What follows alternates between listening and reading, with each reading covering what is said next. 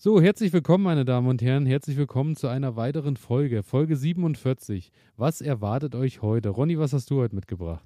Heute habe ich auf jeden Fall ein Wintergemüse mitgebracht und zwar geht es um den Würsing. So ist und es. wie sieht es bei dir Bei aus? mir ist es so, ich habe die Erdnuss mitgebracht heute. Außerdem heute mit dabei, lang ersehnt und gewünscht von euch allen, klimaneutrales Gärtnern geht in eine neue Runde. Ronny hat die Kategorie wieder gefüllt. Außerdem Handarbeit dabei, ist heute angesagt. Genau, Handarbeit ist heute Ähm, Ganz angesagt. wichtig, es geht um Gartenscheren und Spindelmäher. Und ja, lasst euch überraschen, genau. Ansonsten dabei heute die Aussaat. Was könnte jetzt noch aussehen? Wie könnt ihr den Boden vorbereiten? Was äh, ist jetzt notwendig? Was sollte gemacht werden? Es gibt äh, Probleme mit Schimmel. Grau, die Graufäule ist zurück oder ist da und ähm, ja, treibt uns in den Wahnsinn. Also zumindest mich in den Wahnsinn. so ist es. Und äh, Rezepttipps. Was kann man anfangen mit Dingen, die ihr jetzt erntet? Und es geht um Igel. Und äh, Rezepttipps und Igel äh, hintereinander zu nennen, ist ziemlich komisch und haben eigentlich auch hintereinander gar nichts zu bedeuten. Daher würde ich sagen, fangen wir jetzt einfach an mit Folge 47. Viel Spaß. Viel Spaß dabei.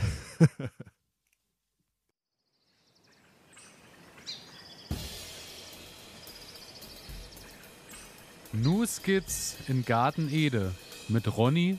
Und Elias.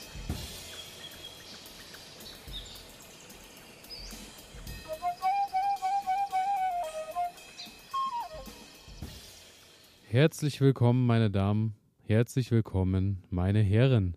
Wir sind in Folge 46 angekommen, Ihres Lieblingspodcasts News Skits in Garten Ede.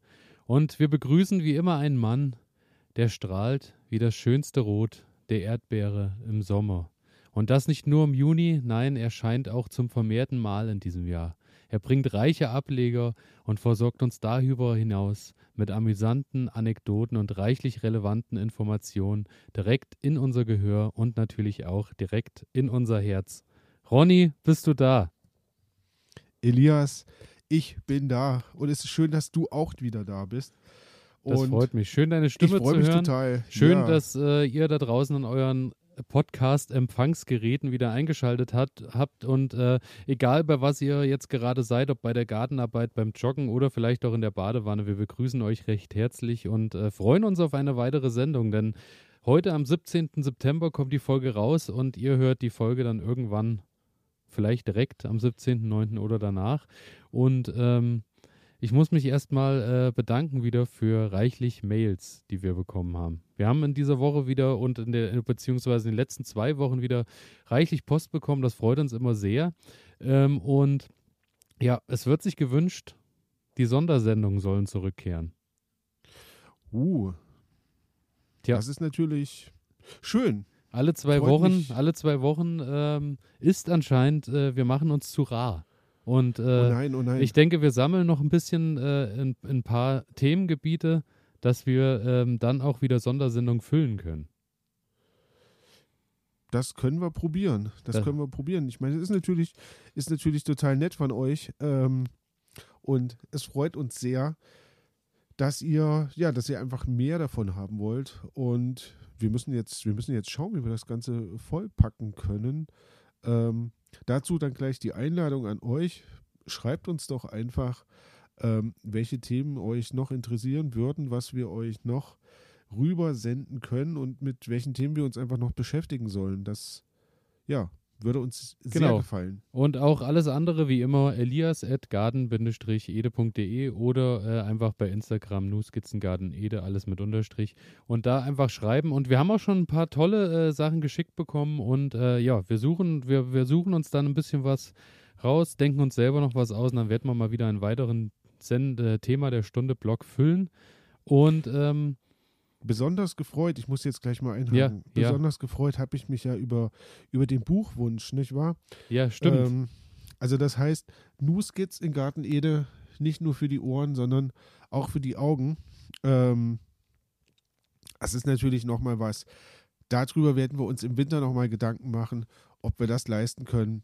Ähm, Wäre auf jeden Fall eine ganz spannende Erfahrung, wie ich finde.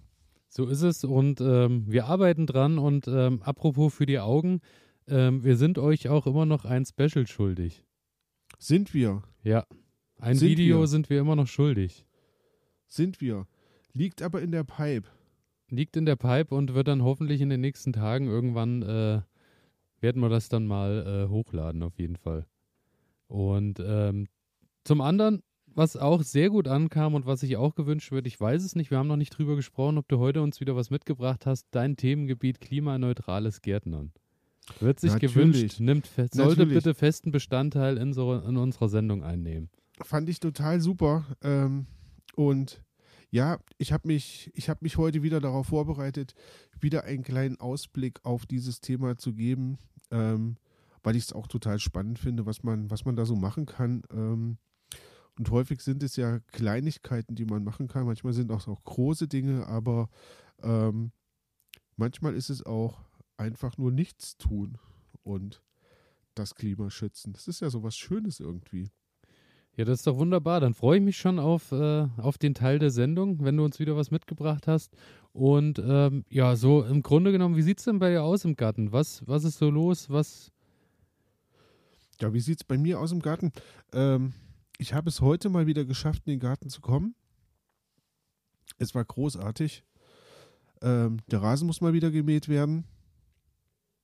Die Tomaten stehen noch. Eine ist jetzt so ein bisschen abgebrochen, weil einfach die Last der Früchte zu hoch war.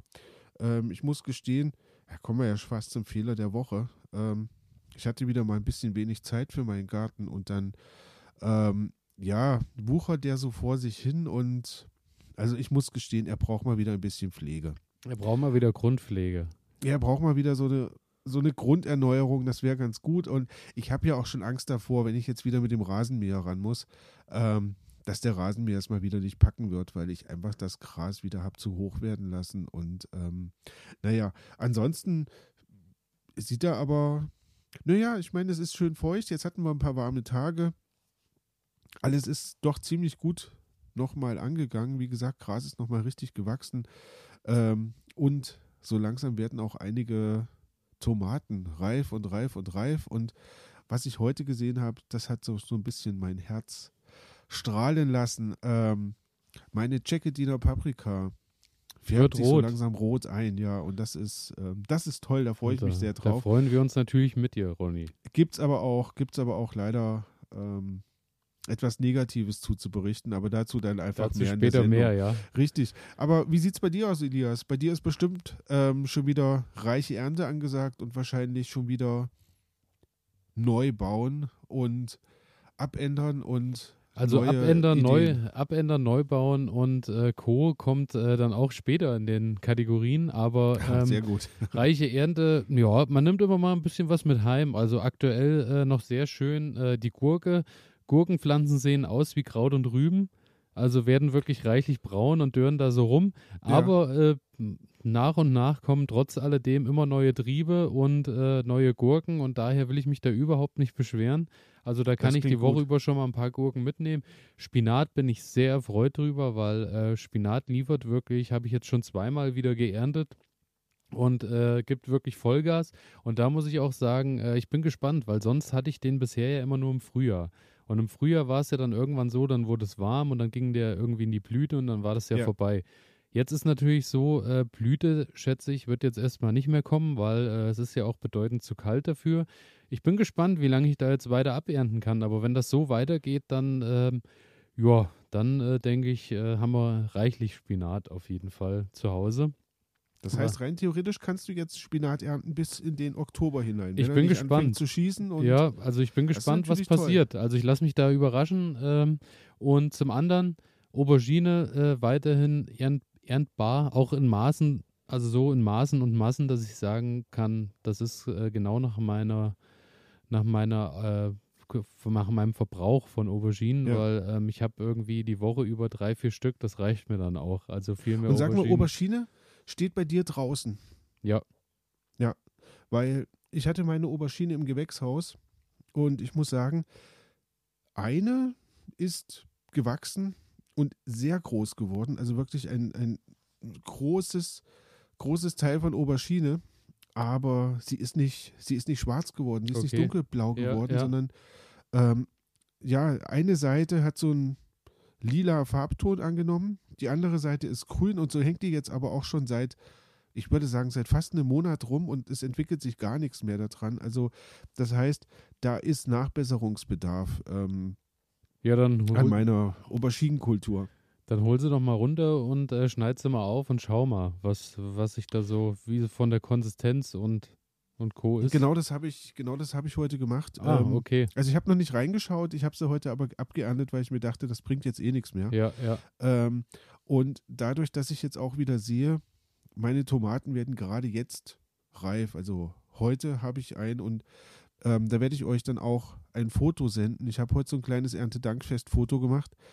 Ähm, die Tomaten werden jetzt gerade so richtig schön reif. Also das heißt, wenn ich jetzt in den Garten komme, dann kann ich äh, richtig was ernten. Und bei vielen Leuten, die ich so kennengelernt habe jetzt über den Sommer, die ernten ja schon seit gefühlt zwei Monaten regelmäßig Tomaten.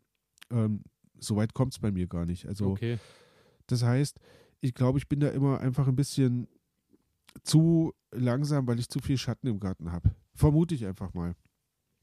Wobei hinten, ähm, wie man dann auch schön in dem äh, Video ja äh, zu sehen bekommt, Ja. haben die ja eigentlich einen wunderbaren Platz, wo auch schön sich die Wärme staut.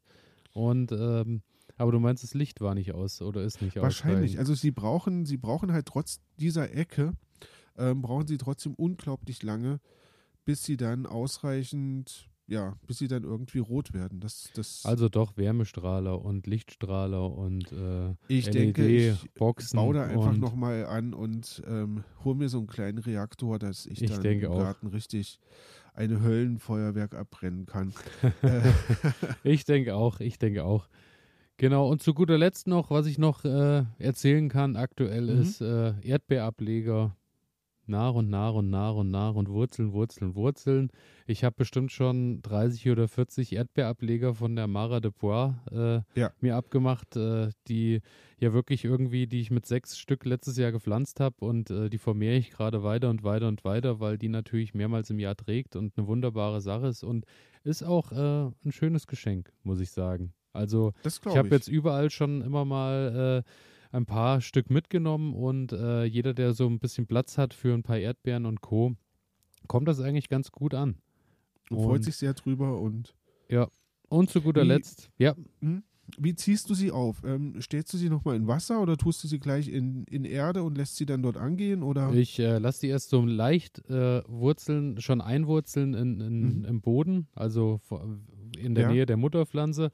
Und dann äh, mache ich sie ab und pflanze zu Hause nochmal äh, in, in kleine Töpfchen, in die Voranzuchtstöpfchen von den Tomaten aus dem Frühjahr und Ja. lasse die dort nochmal ein bisschen wurzeln und dann so nach zwei, drei Wochen sieht man dann eigentlich schon, dass die ordentlich Blattgrün gebildet haben und auch neue Blattreihen teilweise bilden und dann ähm, ja, gehen die wieder los und kommen an den Platz, wo sie hin sollen. Schön. Schön. Wunderbare Sache. Und eine ganz wunderbare Sache, die äh, ich allerdings noch nicht verkostet habe, ist aber Hagebuttenmarmelade. Ist soweit. Oh, hast du welche gemacht oder? Hagebuttenmarmelade habe ich gemacht und ähm, ich bin gespannt, wie die, wie die Verkostung dies Jahr wird oder ausfallen wird. Aber ich denke, eigentlich kann man da ja nicht viel verkehrt machen. Wie ist viele halt- Stunden hast du denn damit zugebracht, diese, diese kleinen Härchen und Kernchen aus diesen Ach, ist rauszupulen? Super schön mit dieser flotten Lotte, so wird das Gerät ja genannt, äh, wo Ja. man die reinwirft und dann drückt man die ja dann so durch, dass man die entkernt. Ähm, da ja, geht schon mal ein, zwei Nachmittage gehen schon mal ins Land, ne? Du hast es mit der flotten Lotte gemacht. Ja, ja. Und hast du die quasi vorher erst ähm, irgendwie gekocht oder hast du die einfach vom, vom Ähm, Baum runter sauber gemacht und dann. Vorher schon mal ein bisschen ähm, eingelegt, also Okay. 24 Stunden schon mal ein bisschen äh, in Wasser eingelegt und auch mit ein bisschen Zucker. Und ähm, dann sind die in die flotte Lotte gewandert, werden da durchgedrückt und dann wie Marmelade normal gekocht. Ja. Toll. Hm, ist eine Das ganz schöne gut. Sache. Ja, glaube ich. Ich glaub bin auch gespannt, wie es schmeckt, aber ich denke, es sollte funktionieren. Und ich habe gesehen, also ich bin jetzt an den ähm, ja, Sträuchern vorbeigefahren, so rechts und links an den Straßenrändern stehen die ja dieses Jahr unheimlich reiche Ernte, habe ich, Ja, hab ich ja. gesehen. Also Also ich habe auch rundrum äh, im Garten einfach abgemacht, weil die sind nochmal ein bisschen dicker. Das ist ja Mhm. eher so eine Zierhagebutte. Und äh, ja, da waren auch viele schon mittlerweile geplatzt und so durch das nasse Wetter und äh, Okay, äh, weil die schon ja. so lange standen, ich nicht früher dazu gekommen bin, aber es reicht dann vollkommen aus, weil man, es gibt ja auch zusätzlich noch die Erdbeermarmelade und äh, Co., was man alles ja auch noch hat und äh, Ja, das stimmt. so viel Marmelade kann ich dann auch nicht essen. Aber ist eine schöne Idee. Also möchte ich unbedingt mal, möchte ich unbedingt mal verköstigen. Auf jeden Großartig. Fall, das kriegen wir hin. Machen wir dann bei unserem großen Erntedankründchen. Und ähm, was wir jetzt als nächstes machen, würde ich sagen, ist, wir starten endlich in unsere sagenumwobenen Kategorien. So machen wir das.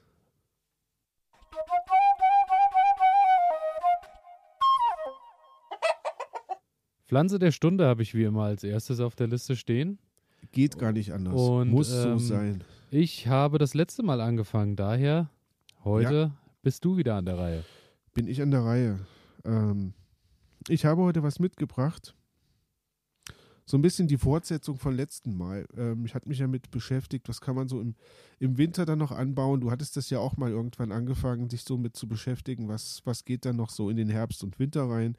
Und ich bin auf den Würsing gestoßen. Wunderbar. Kohl hatten wir schon mal Ja. besprochen. Und auch der Würsing ist ein Kohl. Ähm, aber das ist dieser, ja, wunderschöne krause Kohl. Also nicht dieses glatte, was man vom Weißkohl kennt, ähm, sondern dieser, ja, gekrauste, gekräuselte Kohl. Die Blätter sind ganz kräuselig, grün, ähm, gelblich-grün und ja, er ist aber eng mit dem Weißkohl verwandt. Also sieht man ja auch, Ja, wenn man ja. die Pflanze so sich anschaut. Ähm, bereits seit dem 8. Jahrhundert ähm, ist der Kohl bekannt, aber der Würsing ist erst so seit dem 16. Jahrhundert wird er erwähnt und nach Deutschland kommt er so im 18. Jahrhundert. Also das heißt, es ist eine relativ Im Vergleich noch ein, Pflanze. ein recht junges Ding. Genau, ne? Ähm, stammt wohl aus dem Mittelmeerraum.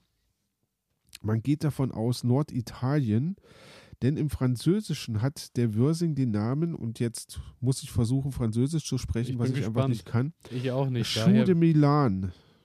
der Schuh de Ähm, Milan. Schule de Milan. Und das bedeutet wohl übersetzt Kohl aus Mailand. Ja, und da kommt man so auf diesen Trichter, wo kommt dieser Würsing eigentlich her? Also ja, ja. Norditalien. Und man kann ja daraus auch so schöne Rouladen machen, also indem man die Blätter dann so abmacht und blanchiert und dann ähm, ja so einwickelt. Ähm, Würsing ist das ganze Jahr über erhältlich und das macht es natürlich dann auch gut für die Ernte im Winter. Ne? Also du kannst ihn sehr lange stehen lassen, der ist ziemlich robust.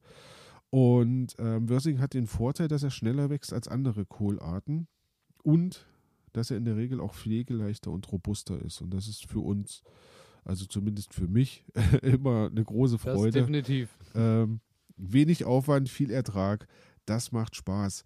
Ähm, er möchte natürlich einige, einige ähm, Anforderungen an den Boden erfüllt haben. Zum einen sollte der Boden einigermaßen humusreich sein und ja, da er zu den Starkzehrern zählt, kann man sich ja vorstellen, da braucht man halt einfach ein bisschen Kraft im Boden. Der ne? braucht auf Und jeden Fall Humus- Nährstoffe, ja. Ganz genau. Und Humus ist da schon mal eine sehr gute Sache. Ähm, außerdem freut er sich über den kalkhaltigen Boden und den pH-Wert zwischen 6,5 und 7,5. Dazu muss ich Folgendes sagen. Ich habe meinen pH-Wert im Boden noch nie gemessen. Weil du den im Ähm, Kopf hast, beziehungsweise am Handy ich- auf der App. Na, da stecke ich den Finger in den Boden, weißt du? Und dann halte ich den so gegen die Sonne und dann sehe ich das. Nein. Wird er, wird er blau. Ist es Richtig. basisch. ähm, aber zum Thema pH-Wert, beziehungsweise ähm, messen wir ja beide nicht, haben wir, glaube ich, auch schon des Häufigeren hier äh, Genau. mal durchblitzen lassen. Aber weil du sagst, äh, auch mit Kalk, das hatten wir auch bei den ähm, anderen äh, Kohlarten schon. Ähm, Algenkalk ist da eine ganz schöne Sache, die den Kohlsorten schön hilft. Wenn man da ein bisschen Algenkalk mit äh, reinpackt, gibt es auch im Baumarkt oder bei der Gärtnerei. Äh, wenn man Okay. das einfach ein bisschen mit ins Pflanzloch äh, dazu gibt, äh, unterstützt den Kohl ganz gut beim Wachstum. Das ja, sehr guter Tipp. Sehr Genau. guter Tipp. Ja. Ähm, außerdem, sonniger Standort. Wir haben gerade drüber gesprochen. Mein Garten quasi hervorragend geeignet für Überhaupt äh, der ganze Sommer hervorragend geeignet für die Kohlenanzucht. Richtig, richtig. Aber ähm, er kommt wohl auch mit Halbschatten klar. Also da muss man ein bisschen schauen, aber ich denke, es ist ganz günstig, ähm, wenn man den Wörsing anbaut, dass man halt so ein bisschen einen Standort wählt, wo er halt möglichst viel Sonne abbekommt und ja, um dann einfach besser aufzugehen. Ähm, lockerer, leicht lehmiger Boden mit vielen Nährstoffen, hatte ich gerade schon gesagt, das ist ganz gut. Und man kann wohl auch mit Hornspänen nochmal so ein bisschen vorbehandeln, dass einfach Kraft in den Boden reinkommt. Außerdem ist der Würsing eine Hackpflanze. Habe ich vorher noch nie gehört, dieses Wort. Bedeutet aber wohl so viel. Arbeitet nach der Hackordnung. Genau. Tatsächlich, nein. nein.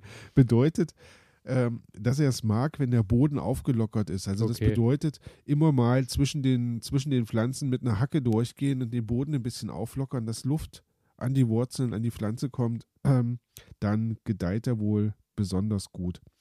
Und wie immer der Verweis, ähm, möglichst vier Jahre warten, bevor ich dann wieder an der gleichen Stelle den Wörsing pflanze, weil ja, Starkzehrer und ja. dann braucht der Boden einfach ein bisschen Zeit, um sich wieder zu erholen. Ähm, wir haben unterschiedliche Kohlsorten, Wörsing-Sorten. Ähm, einige so, die sind von Februar bis Juli, August kann man die aussehen und pflanzen. Ähm, das sind gerade so diese frühen Sorten, die kann man ab Februar zu Hause vorziehen oder ab April dann direkt Saat ins, ins äh, Beet. Da hatten wir jetzt auch schon die Erfahrung gemacht dieses Jahr. Manchmal ist es mit dem Vorziehen gar nicht so nötig, weil ähm, ich glaube, du warst es mit deinen Zwiebeln die ja, absolut aufgeholt haben die. und dann ja, genau. genauso gut dastanden wie die, die man vorgezogen hat. Also ich denke, da kann man sich manchmal einfach ein bisschen Arbeit sparen und vielleicht auch Platz zu Hause, wenn man den eh nicht hat. Ähm, dann gibt es aber auch noch einen Winterwürsing und das wäre jetzt genau das, worauf ich abspielen wollte. Ähm, den kann man so ab Juni vorziehen oder ab Juli dann direkt ins Beet ähm, packen. Und ja, und dann kann man den so ähm, Oktober, November, man kann ihn auch wohl noch ein bisschen länger halten, mhm. kann man den dann ernten. Genau. Also wahrscheinlich ja. jetzt dann hm? eher die Zeit, wo man vielleicht äh, vorgezogene Pflänzchen in der Gärtnerei eher kauft, weil ich glaube, selber vorziehen wird jetzt langsam wahrscheinlich dann schon ein bisschen ist, eng. Ist Oder jetzt ist zu eigentlich spät. vorbei, ja. Genau, ist jetzt zu spät. Jetzt sollte man gucken, dass man, dass man quasi schon was hat, was, was einfach schon da ist und was dann angehen kann. Genau. Ähm, wichtig, wichtig, wichtig, wichtig, weil beachte ich nie ähm, und ich ärgere mich jedes Mal, Abstand zwischen den Pflanzen beachten.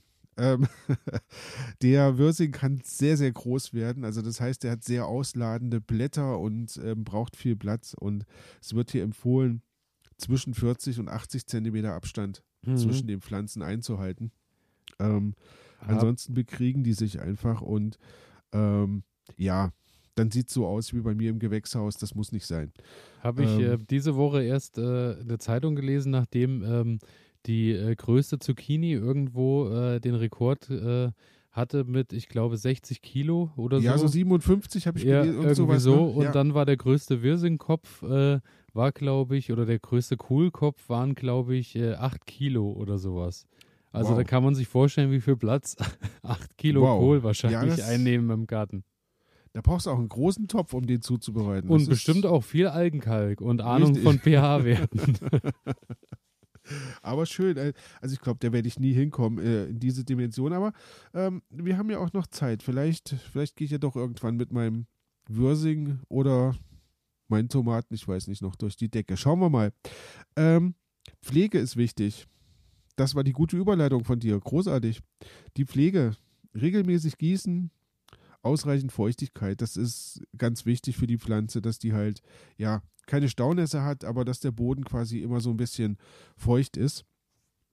Stickstoff- und Kaliumbetonte Düngung wäre zu empfehlen, weil die das Wachstum begünstigen. Aber Achtung, weil zu viel Dünger, das hatten wir auch schon mal, ähm, schadet der Resistenz gegenüber Krankheiten. Ne? Also wenn man der Pflanze einfach dann zu viel gibt, ähm, ich weiß jetzt gar nicht warum, ich könnte mir nur vorstellen, die lebt einfach wie die Made im Speck und braucht sich dann gar nicht so richtig ähm, mehr um irgendwas zu kümmern und wird einfach dann weniger robust. Also so interpretiere ich mir das immer. Ob das so ist, ähm, vielleicht schreibt das uns einfach, wenn ihr es besser wisst als wir. genau, einfach wie Genau. immer in die Kommentare oder elias.garden-de. Richtig. Ähm, die Ernte zwischen 60 und 140 Tage, je nach ähm, Kohlart. Dann könnt ihr ernten und ähm, ja, einfach unterhalb des Kopfes mit einem scharfen Messer abschneiden und dann habt ihr einen wunderschönen Würsing, hoffentlich. Ähm, zu den Krankheiten. Es gibt wohl die Umfallkrankheit, da haben wir schon mal drüber gesprochen im Bereich der Tomaten. Da hatte ich dieses Problem schon mal und das kann wohl auch den Würsing ähm, passieren. Und natürlich die ähm, Kohlhernie.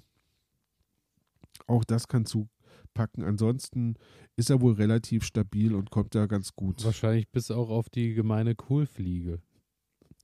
Das kann natürlich immer wieder die ist passieren. tatsächlich, ähm, Ja. also ich hatte sie noch nicht, aber ähm, es gibt da ja wirklich erschreckende Bilder und, äh, und Videos äh, im Netz, wenn die äh, Kohlfliege so einmal richtig da ist mit ihren Artgenossen, die können dann schon ganz gut was rausfressen und roden. Also die geben Die da schon ganz gut Party. Gas, ja. Also ich ja, muss sagen, ich. ich habe ähm, bisher Glück gehabt und habe auch mittlerweile ja brav immer diese feinen, engmaschigen Netze, Gemüseschutznetze über dem Kohl. Dadurch bin ich verschont geblieben. Ähm, aber ja, ich glaube, da muss man auch schon Acht drauf geben, ja. Aber sag mal, du hattest doch äh, unter deiner, unter deiner Plane dann damals auch das Problem. Das waren aber da- die Nacktschnecken. Das waren die Nacktschnecken. Das waren die Alles klar. Nacktschnecken, ja. Weil was ich jetzt hatte auf meinem, ähm, ähm, was war das, Kohlrabi, waren diese wunderschönen Raupen. Also ich finde es ja immer wieder schön, wenn die Raupen so über diese Blätter drüber Mhm. krabbeln und dann aber natürlich hat es verheerende Folgen für, für deine Pflanze. Ähm, nun ja, wollen wir hoffen, dass das bei dem Versing dann so nicht Also passiert. wir, wir teilen ja unsere Ernte gern, aber sollte dann bitte für beide Seiten auch noch was übrig bleiben. So ein bisschen. Ernte, so ein bisschen, Ernte also- ist keine Einbahnstraße. Richtig. ähm, zu den Inhaltsstoffen ähm, enthält B-Vitamine, C-Vitamin und E-Vitamine, Folsäure, Calcium, Zink und Eisen. Und da sind wir schon mal drauf eingegangen, als es um den Meerrettich ging. Senföle.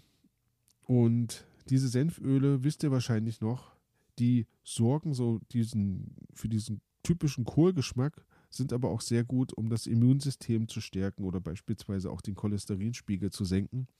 Also, wie ihr immer wieder mitbekommt, ich glaube, das sagen wir in jeder Sendung, ähm, wir haben ziemlich gutes Essen hier bei uns in der Region. Also alles, was hier so wächst oder vieles, was hier wächst, ist wirklich gut für den Organismus und von daher, ähm, ja, braucht man gar nicht so weit in die Ferne schweifen und sich da so Dinge holen, sondern kann einfach das nehmen, was hier wächst. Zum Beispiel die Hagerbutte. Ähm, ja, damit bin ich auch schon durch mit dem Würsing und ich bin gespannt, Elias, was du für feines Gemüse mitgebracht hast. Also oder ich- Obst oder. Ja, ich bin gespannt, als was du es einstufst. Oh, ein Ratespiel. Heute haben wir, ähm, tatsächlich ist es so, dass äh, du heute den Part übernommen hast mit dem, was man aktuell äh, noch in den Boden steckt, weil es äh, fertig wird. Und ich mir schon wieder Gedanken mache fürs nächste Jahr, was ich gerne nochmal äh, probieren würde. Du bist einfach der, der zaut immer ein Stückchen Ich bin überhaupt nicht Das voraus, sonst bin ich ja eigentlich immer der, der, der mir und jetzt festhängt. ähm, und zwar habe ich die Ach Acharis hypogea mitgebracht. Ach, Hachis hypogea. Ja, Hypogaea, so, so, äh, Okay. das ist die Erdnuss. Ja, willst du jetzt Erdnuss züchten? Ich will wirklich probieren äh, im nächsten Jahr. Ich muss es einfach probieren. Ich hätte gerne Erdnüsse. Das heißt, du hast dann deine Cranberry-Plantage auf der einen Seite und die Erdnussplantage auf der anderen Seite. Genau, und in der Mitte ist mein Stand, in dem es Erdnussbutter und äh, Cranberry äh, Marmelade. Marmelade gibt. Und ist äh, großartig. vielleicht backe ich dann noch Weißbrot mittendrin. Und dann Gibt. Es ist toast einfach ich, verkaufe ich noch Ich Toaster. Aber gut, die Erdnuss habe ich heute mitgebracht. Und die ist nämlich aus botanischer Sicht keine Nuss. richtig. Deswegen gehört die gar nicht in eine Nussmischung. Also So ist es. Denn sie gehört Richtig, zu den Schmetterlingsblütlern. Sie gehört zur Familie der Hülsenfrüchtler. Aber da die reifen Früchte im Gegensatz zu den anderen Schmetterlingsblütlern sich nicht öffnen, sondern geschlossen bleibt, weil du musst die ja knacken, ansonsten ja. äh, kommst du nicht so ohne weiteres ran, wird sie äh, deswegen auch im Sprachgebrauch als Nuss bezeichnet. Okay. Daher schon mal der Name. Ansonsten äh, im Englischen auch äh, leichter erkennbar als bei uns im Deutschen. Äh, der englische Begriff ist ja die Peanut und die Peanut bedeutet übersetzt die Erbsennuss. Und äh, anhand dessen kann man auch dann schon erkennen, ja, ja, ja. Äh, dass da die Verwandtschaft zu Erbsen natürlich da ist. Ursprünglich aus dem südamerikanischen Andengebiet, was natürlich auch wieder bedeutet, wir haben hier ähm, die besten Breitengrade und die besten Temperaturen äh, vergleichbar mit Südamerika, dass das hier problemlos auch in unserem Boden funktioniert und dass die hier heimisch wird. Also warum sollte man überhaupt noch reisen? Ich meine, wir haben alles warum, hier vor genau. der Tür. Das ist großartig.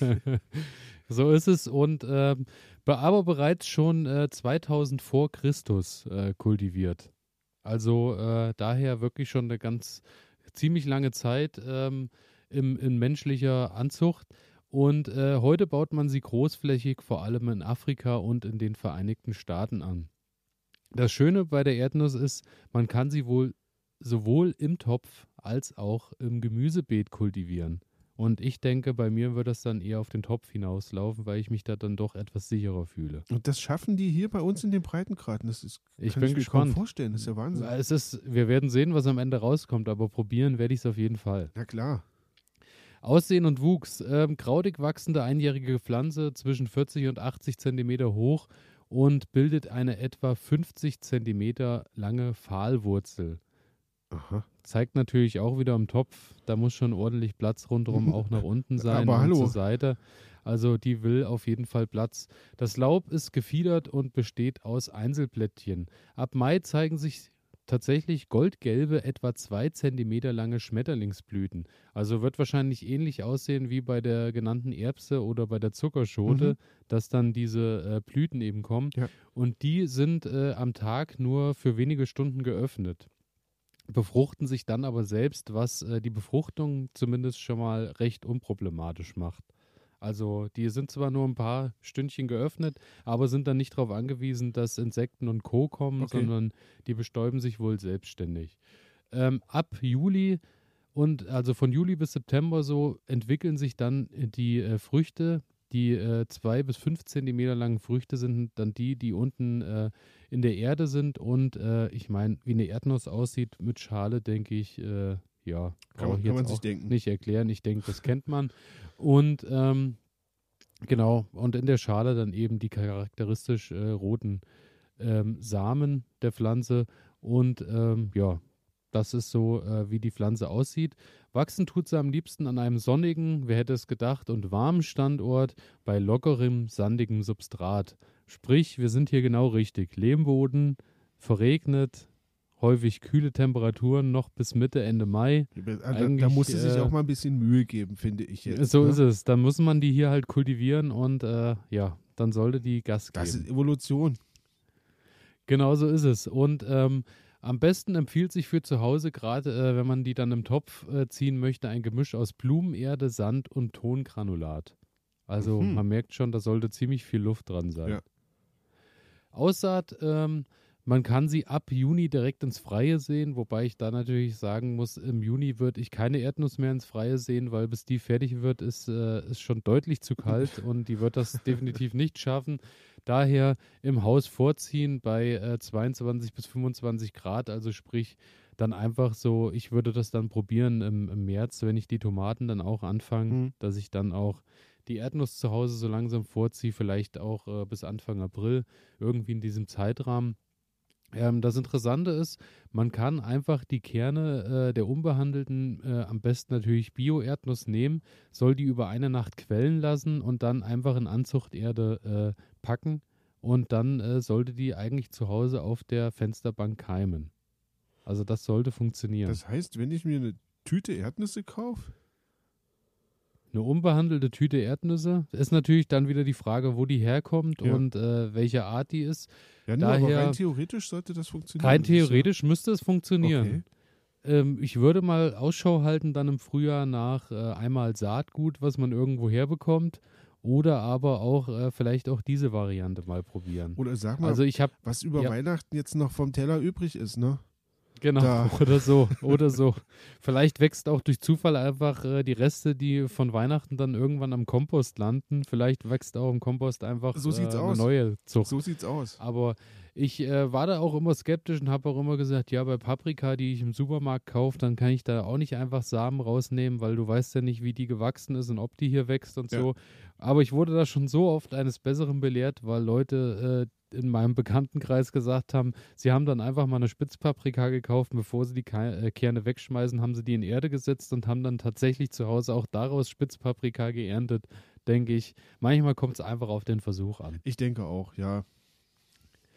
So ist es. Und ähm, die Erdnüsse dann, äh, egal welcher Art der Samen äh, genutzt wurden, äh, kann man dann so fünf bis sechs Wochen nach der Aussaat als Jungpflanze in Töpfe umsetzen. Ab Mitte Mai können die Erdnüsse dann auch nach draußen gesetzt werden, natürlich nach den Eisheiligen und äh, wenn es etwas wärmer wird. Und äh, man soll die so mit einem Abstand von 20 mal 20 Zentimeter pflanzen. Und genau, im Topf, der Topf sollte eben mindestens 30 Zentimeter Durchmesser haben, sollte äh, eine angemessene Tiefe haben. Und ähm, was sich da natürlich dann wieder eignet, ist eine warme Hauswand, wo die stehen, wo die Mhm. ein bisschen geschützt stehen, wo Sonne hinkommt. Und dann, ähm, ja, kann man die durch regelmäßiges Gießen eigentlich äh, ganz gut über den Sommer bringen. Staunässe sollte man vermeiden. Düngegaben sind nicht notwendig und die Erdnusspflanze benötigt keinen Schnitt. Also die wächst dann eigentlich, wenn sie regelmäßig Wasser kriegt, äh, recht gut von alleine. Das ist schön. Genau. Bei der, äh, bei der äh, Befruchtung ist es so, ähm, dass die sich, wie bereits erwähnt, äh, zum Teil selbst befruchtet, was natürlich immer gut ist, ist, wenn mehrere Pflanzen da sind und auch die Insekten trotz alledem noch ein bisschen Unterstützung leisten, dass äh, da eine Fremdbefruchtung stattfindet. Mhm. Und das äh, unterstützt die ganze Sache natürlich. Also ich werde mir auch nicht nur eine hinstellen, ich werde es mit mehreren probieren und dann schauen wir mal. Etwa vier Monate nach der Aussaat sollte es dann soweit sein, dass äh, so langsam die Ernte beginnt. Die Pflanze wird wie äh, meist auch bei Erdmantel und Co. dann welk und gelb. Und dann weißt du eigentlich, jetzt ist es soweit, dass du die Pflanze mit einer Grabegabel vorsichtig aus der Erde holen kannst. Und dann befinden sich eben unten am Wurzelballen die Erdnussfrüchte. Man schätzt so 20 bis 30 Stück pro Pflanze sind erntbar, Okay, ne, ist ja überschaubar. die äh, kultiviert. aber ähm, genau. Aber einfach der Versuch, Also, also, natürlich total, wird klingt total aufregend, finde ich. Also ich werde es auf jeden Fall, also es hat mich irgendwie so ein bisschen, ähm, hat mich irgendwie so ein bisschen jetzt äh, da so hingebracht. Also das ist so was, das habe ich auch bisher in keinem Garten rundherum irgendwo schon mal gesehen oder gehört. Da wäre ich auch nie drauf Und- gekommen, weil für mich ist so, ähm, diese Pflanze sehe ich immer eher in wüstenähnlichen Gebieten. Also so meine Vorstellung. ja, und käme ich niemals auf die Gedanken, hier in der Rhön, ähm, ja, eine Erdnuss anzubauen. Aber ich, ich bin echt gespannt drauf. Ja, ja. Aber apropos da als kleine Anekdote am Rand, ähm, und zwar äh, in der Nähe von Fulda gibt es ja den Ort Eichenzell. Ja, Und da ähm, habe ich mich gefragt, äh, beziehungsweise habe neulich gehört oder gelesen, da ist ja auch immer so ein fürstliches Gartenfest. Und da ging es dann darum, äh, dass dort überall äh, goldene Ananas auf den Türmen des Schlosses stehen. Und sich, man sich natürlich fragt, warum stehen äh, in Eichenzell Ananas auf den Türmen. Und da gab es wohl auch irgendeinen Herzog vor äh, etlichen Jahrzehnten, der es geschafft hat, in Fulda, Eichenzell, äh, eine eigene Ananaszucht anzubauen und quasi in Fulda eigene Ananas großgezogen hat. das Und daraufhin- Muss man sagen, wenn das schon vor, weiß ich nicht, äh, 100 Jahren geklappt hat, dass jemand Ananas äh, in der Rhön züchtet, warum dann auch nicht Erdnüsse? sollte das jetzt mit, mit dem Klimawandel überhaupt kein Problem sein. Ich äh, habe auf jeden Fall schon äh, beim Schmied, äh, beim Goldschmied, äh, goldene Erdnüsse für, fürs Dach bestellt. Finde ich gut. Finde ich gut. Also ich denke, das sollte drin sein. Ansonsten, ähm, dann, wenn man die äh, nicht goldenen Erdnüsse, sondern die äh, wirklichen Erdnüsse geerntet hat, sollte man die nochmal so zwei Wochen gut äh, luftig trocknen lassen an einem warmen Ort und dann kann man die Fruchtschalen aufbrechen und äh, genießen. Und dann natürlich auch nach Möglichkeit so essen oder eben im Backofen nochmal ein bisschen mit äh, Salz anrösten, dass man so die, die klassische Sofa-Erdnuss, sage ich mal, äh, die Snack-Erdnuss eben ja. hat. Und ähm, ansonsten Erdnüsse sind ja universell einsetzbar. Ich denke, mit den äh, Samen oder mit den Früchten, die ich ernte, also ähm, Erdnussöl werde ich wahrscheinlich nicht herstellen. Ich glaube, das ist eher im Bereich Snacken. Eher Snack, eher eine Snacknuss, genau. Ähm, ja, ansonsten Krankheiten und Schädlinge. Die Erdnuss hat sich als sehr robust erwiesen, wenn sie am richtigen Standort gezogen wird. Und außer dass ein Übermaß an Gießwasser und somit Staunässe stattfindet, was zur Wurzelfäule führt, gibt es bisher keine großartig bekannten Erkrankungen oder Schädlinge. Das ist toll. Das klingt schon mal ganz das gut. Dazu muss sowas, natürlich, ja. Äh, ja. muss natürlich der Rest auch stimmen. Aber ähm, wie gesagt, ich werde das im nächsten Jahr probieren und werde natürlich hier auch in unserer Sendung dann berichten, was daraus geworden ist, beziehungsweise wird. Und ja, wir lassen uns überraschen. Das ist groß. Da können wir im Gartenzimmer sitzen und können Erdnüsschen aus dem eigenen Garten snacken. Also ist das, freue ich mich. Schön. Es wird auf jeden Fall äh, ein schöner Tag, während wir äh, unsere selbstgemachte Erdnussbutter auf der Cranberry-Plantage genießen. Mit Cranberry Ketchup, du weißt noch. Also ja, ich weiß noch, Ding genau. Dein, so groß. Und jeder und jeder und jede, die es nicht wissen, äh, einfach die letzte Folge nochmal anhören. Ganz genau. Und äh, genau, dann wisst ihr, worum es geht. So ist es. Genau, und damit bin ich durch mit der Erdnuss und würde sagen, wir fliegen in Kategorie 2. Los geht's.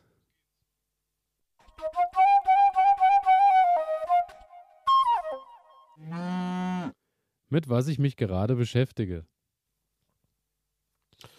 Ja. Bin ich, fange ich an mit meiner neuen Kategorie. Ähm, piu, bam. Ähm, also, ich hatte ja so ein bisschen darüber gesprochen, was kann man so klimaschutzmäßig im Garten betreiben und da hatte ich ja so einen kleinen Überblick gegeben, was für Möglichkeiten es gibt und heute habe ich mal das Thema ja, vielleicht im weitesten Sinne Energie so in den Blick genommen. Also wie kann man vielleicht Energie im Garten sparen? Was kann man, was kann man machen? Ähm, das Thema wird natürlich kündige ich jetzt schon mal an, beziehungsweise weiß ich das, ähm, wird das natürlich kontrovers sein, weil ähm, wir hatten ja, wir beide hatten ja schon mal drüber gesprochen, dass es natürlich immer so ein bisschen drauf ankommt, ähm, wie groß ist die Gartenfläche, die ich habe, ähm, ja, wie, wie ist das Ganze ausgerichtet, da kommt es halt immer so ein bisschen drauf an, kann ich jetzt wirklich auf Hand ähm, Betrieb alles umstellen und ähm, schaffe quasi alle Maschinen ab, die irgendwie ähm, Lärm verursachen oder die Energie verbrauchen und habe ich einen kleinen Stadtgarten, dann kriege ich das mit Sicherheit hin und kann wirklich komplett umstellen und brauche quasi gar keine elektrischen oder, oder Verbrennungsmotoren mehr.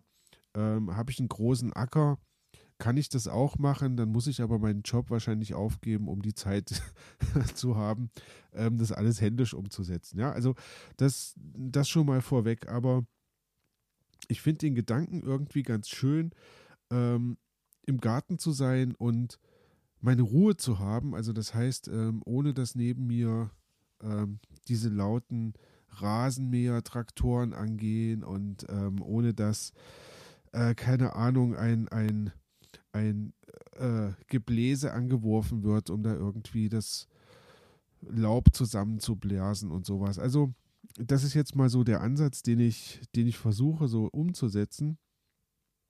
Und ja, dann habe ich mich da so ein bisschen mit beschäftigt, wie kann man das, was kann man da tun? Also eine Sache wäre, das habe ich gerade schon angesprochen, ähm, versuchen auf Verbrennungsmotoren zu verzichten. Ähm, das heißt, ich habe keine Abgase und ich habe den Lärmpegel reduziert, was natürlich auch für die ähm, Tiere rundherum, die dort leben, ähm, eine ziemlich gute Geschichte sein kann. Außerdem reduziere ich die Schadstoffe, die in die Umwelt gelangen. Ähm, ich könnte beispielsweise auch auf Elektrogeräte wechseln. Also das heißt, ähm, ich verwende quasi Rasenmäher oder Heckenscheren, die halt mit Akkus betrieben werden. Aber auch da ist natürlich immer der Punkt, Akkus haben natürlich auch einen gewissen Fußabdruck, den sie mitbringen, allein schon durch die äh, Materialien, die dort eingesetzt werden. Ja, und dann ist ja immer der Punkt, ähm, muss ich mir neue Geräte anschaffen, bloß weil ich jetzt versuche, irgendwie besonders ökologisch zu sein. Und ich bin dann eher der Meinung, okay, wenn ich was habe, was noch funktioniert, dann behalte ich das bei. Wenn ich mir irgendwas Neues kaufen muss, weil es kaputt ist, dann kann man ja genau darauf schauen. Was für mich jetzt so ein Punkt war, ähm, sind Sachen, Maschinen zu ersetzen durch ähm, Geräte, die ich quasi mit der Hand bedienen kann. Und da fange ich jetzt einfach mal an mit der Gartenschere. Also, ich habe zu Hause so eine, so eine lebende Hecke, die ich irgendwie bearbeiten muss. Und habe das gewöhnlich immer mit so einem, ja, mit so einem, äh, wie sagt man, mit so einer elektrischen Heckenschere gemacht, die unglaublich laut ist. Ähm, und dann kommt man natürlich relativ schnell voran, aber man hat auch einen Geräuschpegel, den ich persönlich überhaupt nicht mag. Und ähm, da könnte man sich beispielsweise dazu entscheiden, ähm, eine mechanische Heckenschere zu nehmen. Also das bedeutet, wie man das so aus diesen alten englischen ähm, Gärten kennt. Ähm, du kennst es, wenn man dann so dasteht und hat so eine große Schere in der Hand ähm, und schneidet dann seine Hecken zurecht. Also der, der Gedanke ist wirklich ähm, romantisch, aber ich muss dir ganz ehrlich gestehen, also rund ums Haus äh, 40, 50 Meter Hecke, wird Machst du damit nicht. Machst nee, du damit definitiv nicht, ne? nicht. Genau, das war, das war ja das, was ich gerade gesagt habe. Also du musst natürlich immer gucken, ähm, was, was habe ich und, und was kann Ja, ich machen. ja. Ne? Ähm, so eine Gartenschere eignet sich zum Beispiel dann besonders gut, wenn ich kleine Arbeiten zu machen habe ähm, oder wenn ich einen Formschnitt mache bei einer Hecke, wo es ähm, präzise sein muss.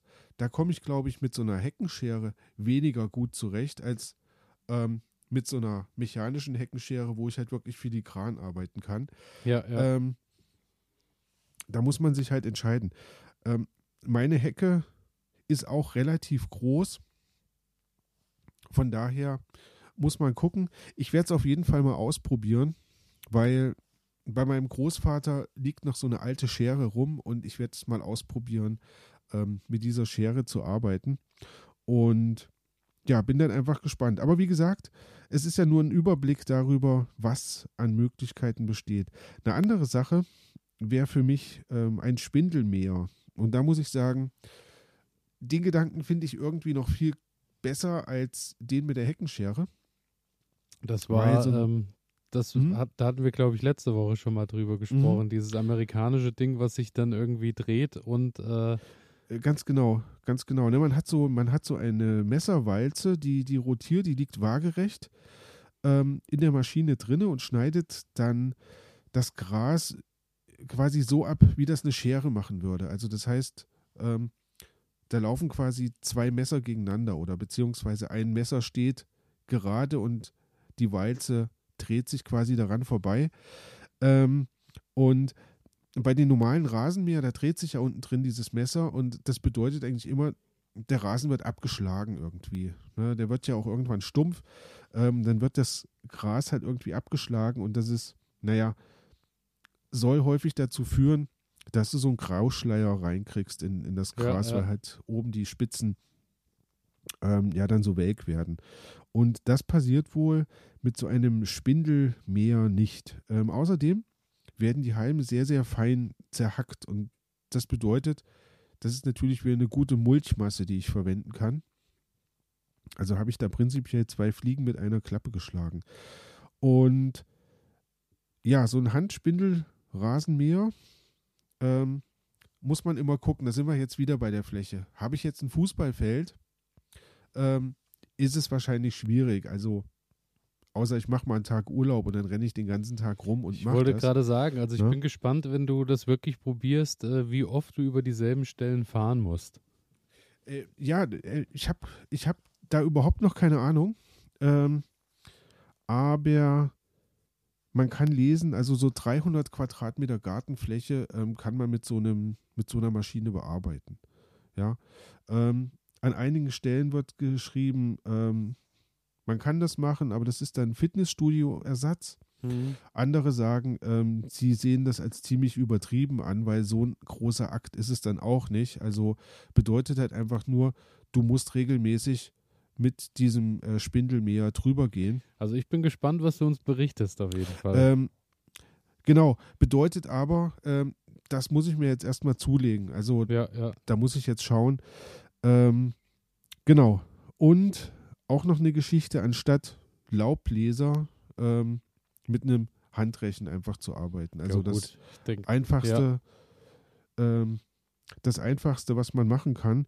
Und da bin ich neben dem guten alten Rechen, mit dem man quasi so seine Gartenarbeit erledigt, ähm, noch auf so einen Schlepprechen gekommen, ähm, den man im Garten einsetzen kann, beispielsweise um dann ähm, das Schnittgut so ein bisschen aufzunehmen, was so am Rasen liegen geblieben ist, wo man den Rasen vielleicht auch ein bisschen mit belüften kann. Ähm, so als eine Art ähm, Vertikutierersatz. Aber auch da wieder der Punkt, ähm, es ist dann Handarbeit, ne? Und das auf jeden ähm, Fall, bedeutet, bedeutet natürlich eine gewisse Mühe, die man sich dabei ähm, geben muss. Das ist immer so der Punkt. Ähm, und eine Sache, die habe ich mir noch gesucht, ein Häcksler. Also gerade wenn man das Problem hat oder wenn man ähm, Kompost anlegen möchte, ist es ja gut, auch immer so ein bisschen gröberes Material dabei zu haben, was man, was man damit reinpacken kann. Ähm, und das Ganze klein zu schneiden mit einer, mit einer Astschere oder sowas ist natürlich, ja, möglich, aber so viel Zeit möchte ich nicht investieren. Also habe ich ja letztes Jahr gemacht, als ich den, mhm. ähm, das Hochbeet, oder nee, das war äh, in diesem Frühjahr, als ich das Hochbeet für die Süßkartoffeln voll gemacht habe. Und da habe ich dann wirklich äh, einen ganzen Teil nur geschnitten, auch aus Mangel äh, der ja. Alternative.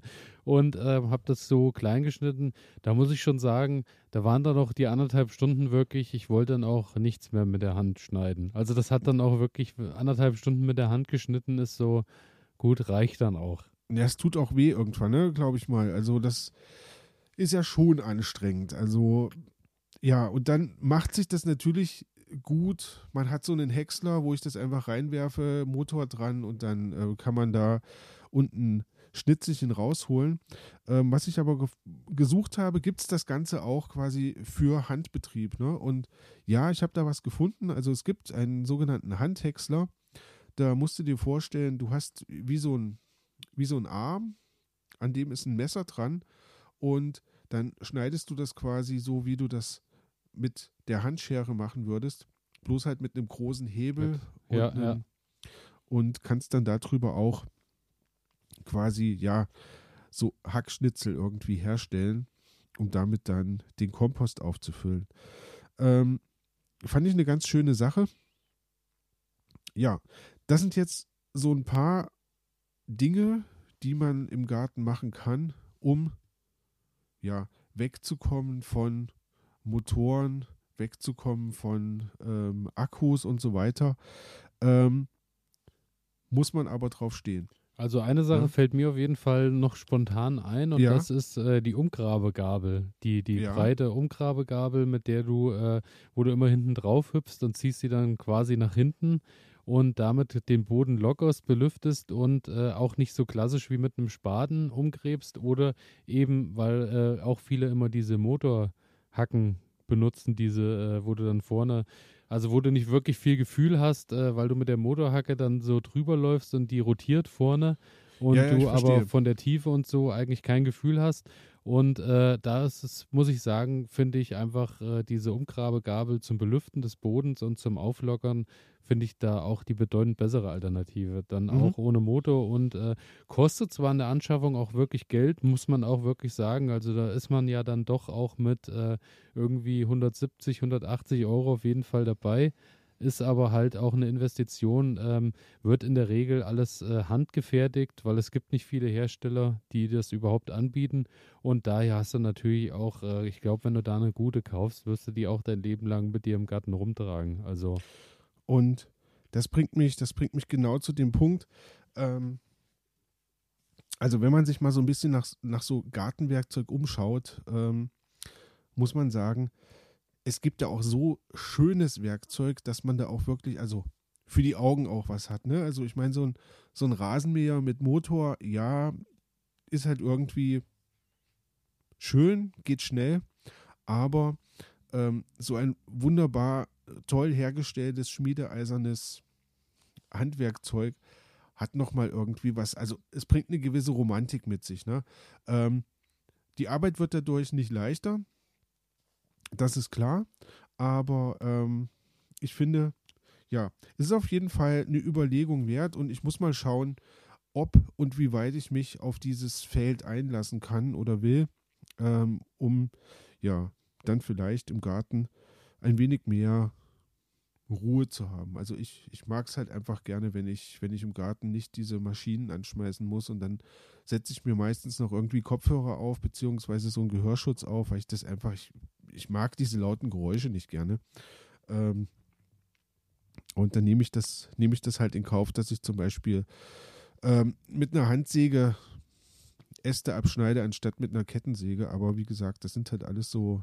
Vorlieben ja, wie du, wie du schon sagst, das ist auch immer, ist nicht nur eine Frage des Wollens, sondern auch des Könnens. Und äh, also ich muss halt sagen, insgesamt bei mir die Fläche sind 2a beziehungsweise 2000 Quadratmeter. Die werde ich wahrscheinlich eher nicht mit äh, irgendwie mit der Hand bewirtschaften können. So, das funktioniert dann halt nicht. Aber ich denke, äh, im, im kleinen Rahmen kann man dann schon mal Acht geben, was, äh, was man vielleicht wie ändern könnte oder, oder anders machen könnte. Richtig, ja. richtig. Und ich denke, das ist ja der Punkt. Ne? Also es geht ja, es geht ja bei diesem Gedanken ähm, äh, Klimaschutz, Umweltschutz, ähm, es geht ja nicht darum, ähm, dass wir jetzt alle wieder zurückfallen und ähm, mit Stein und Hacke da irgendwie den Garten bearbeiten, sondern es geht ja einfach nur darum, so ein bisschen zu reflektieren, ähm, wie weit muss das sein, was muss da sein, äh, was macht Sinn und was macht keinen Sinn. Ähm, wie gesagt, manchmal habe ich das Gefühl, einige dieser Maschinen werden gekauft, einfach nur, weil es total fetzt für manche Leute, jetzt mit einem Laubbläser da irgendwie über die Straße zu laufen. Ich bin mir nicht sicher, ob das schneller geht, aber ähm, es fetzt halt irgendwie. dann, ähm, genau.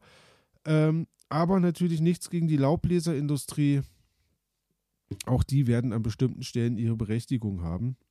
Ich freue mich aber, wenn es nicht bei mir im Garten ist. Genau. Also, meine kleine Kategorie, was mache ich gerade, beziehungsweise mit was beschäftige ich mich gerade? Ähm, das Thema Umweltschutz und wie kann ich mit Energie im Garten umgehen. Genau. Elias, ich gebe ab an dich. Mit was ich mich gerade beschäftige, willst ja. du wissen? Das ist gut, weil äh, das passt ganz gut zusammen, weil ich beschäftige mich gerade damit, ähm, ich liebäugel gerade damit, mir einen äh, Laubbläser zu kaufen und schaue ah. gerade, welches das größte Modell ist, was am meisten Krach macht.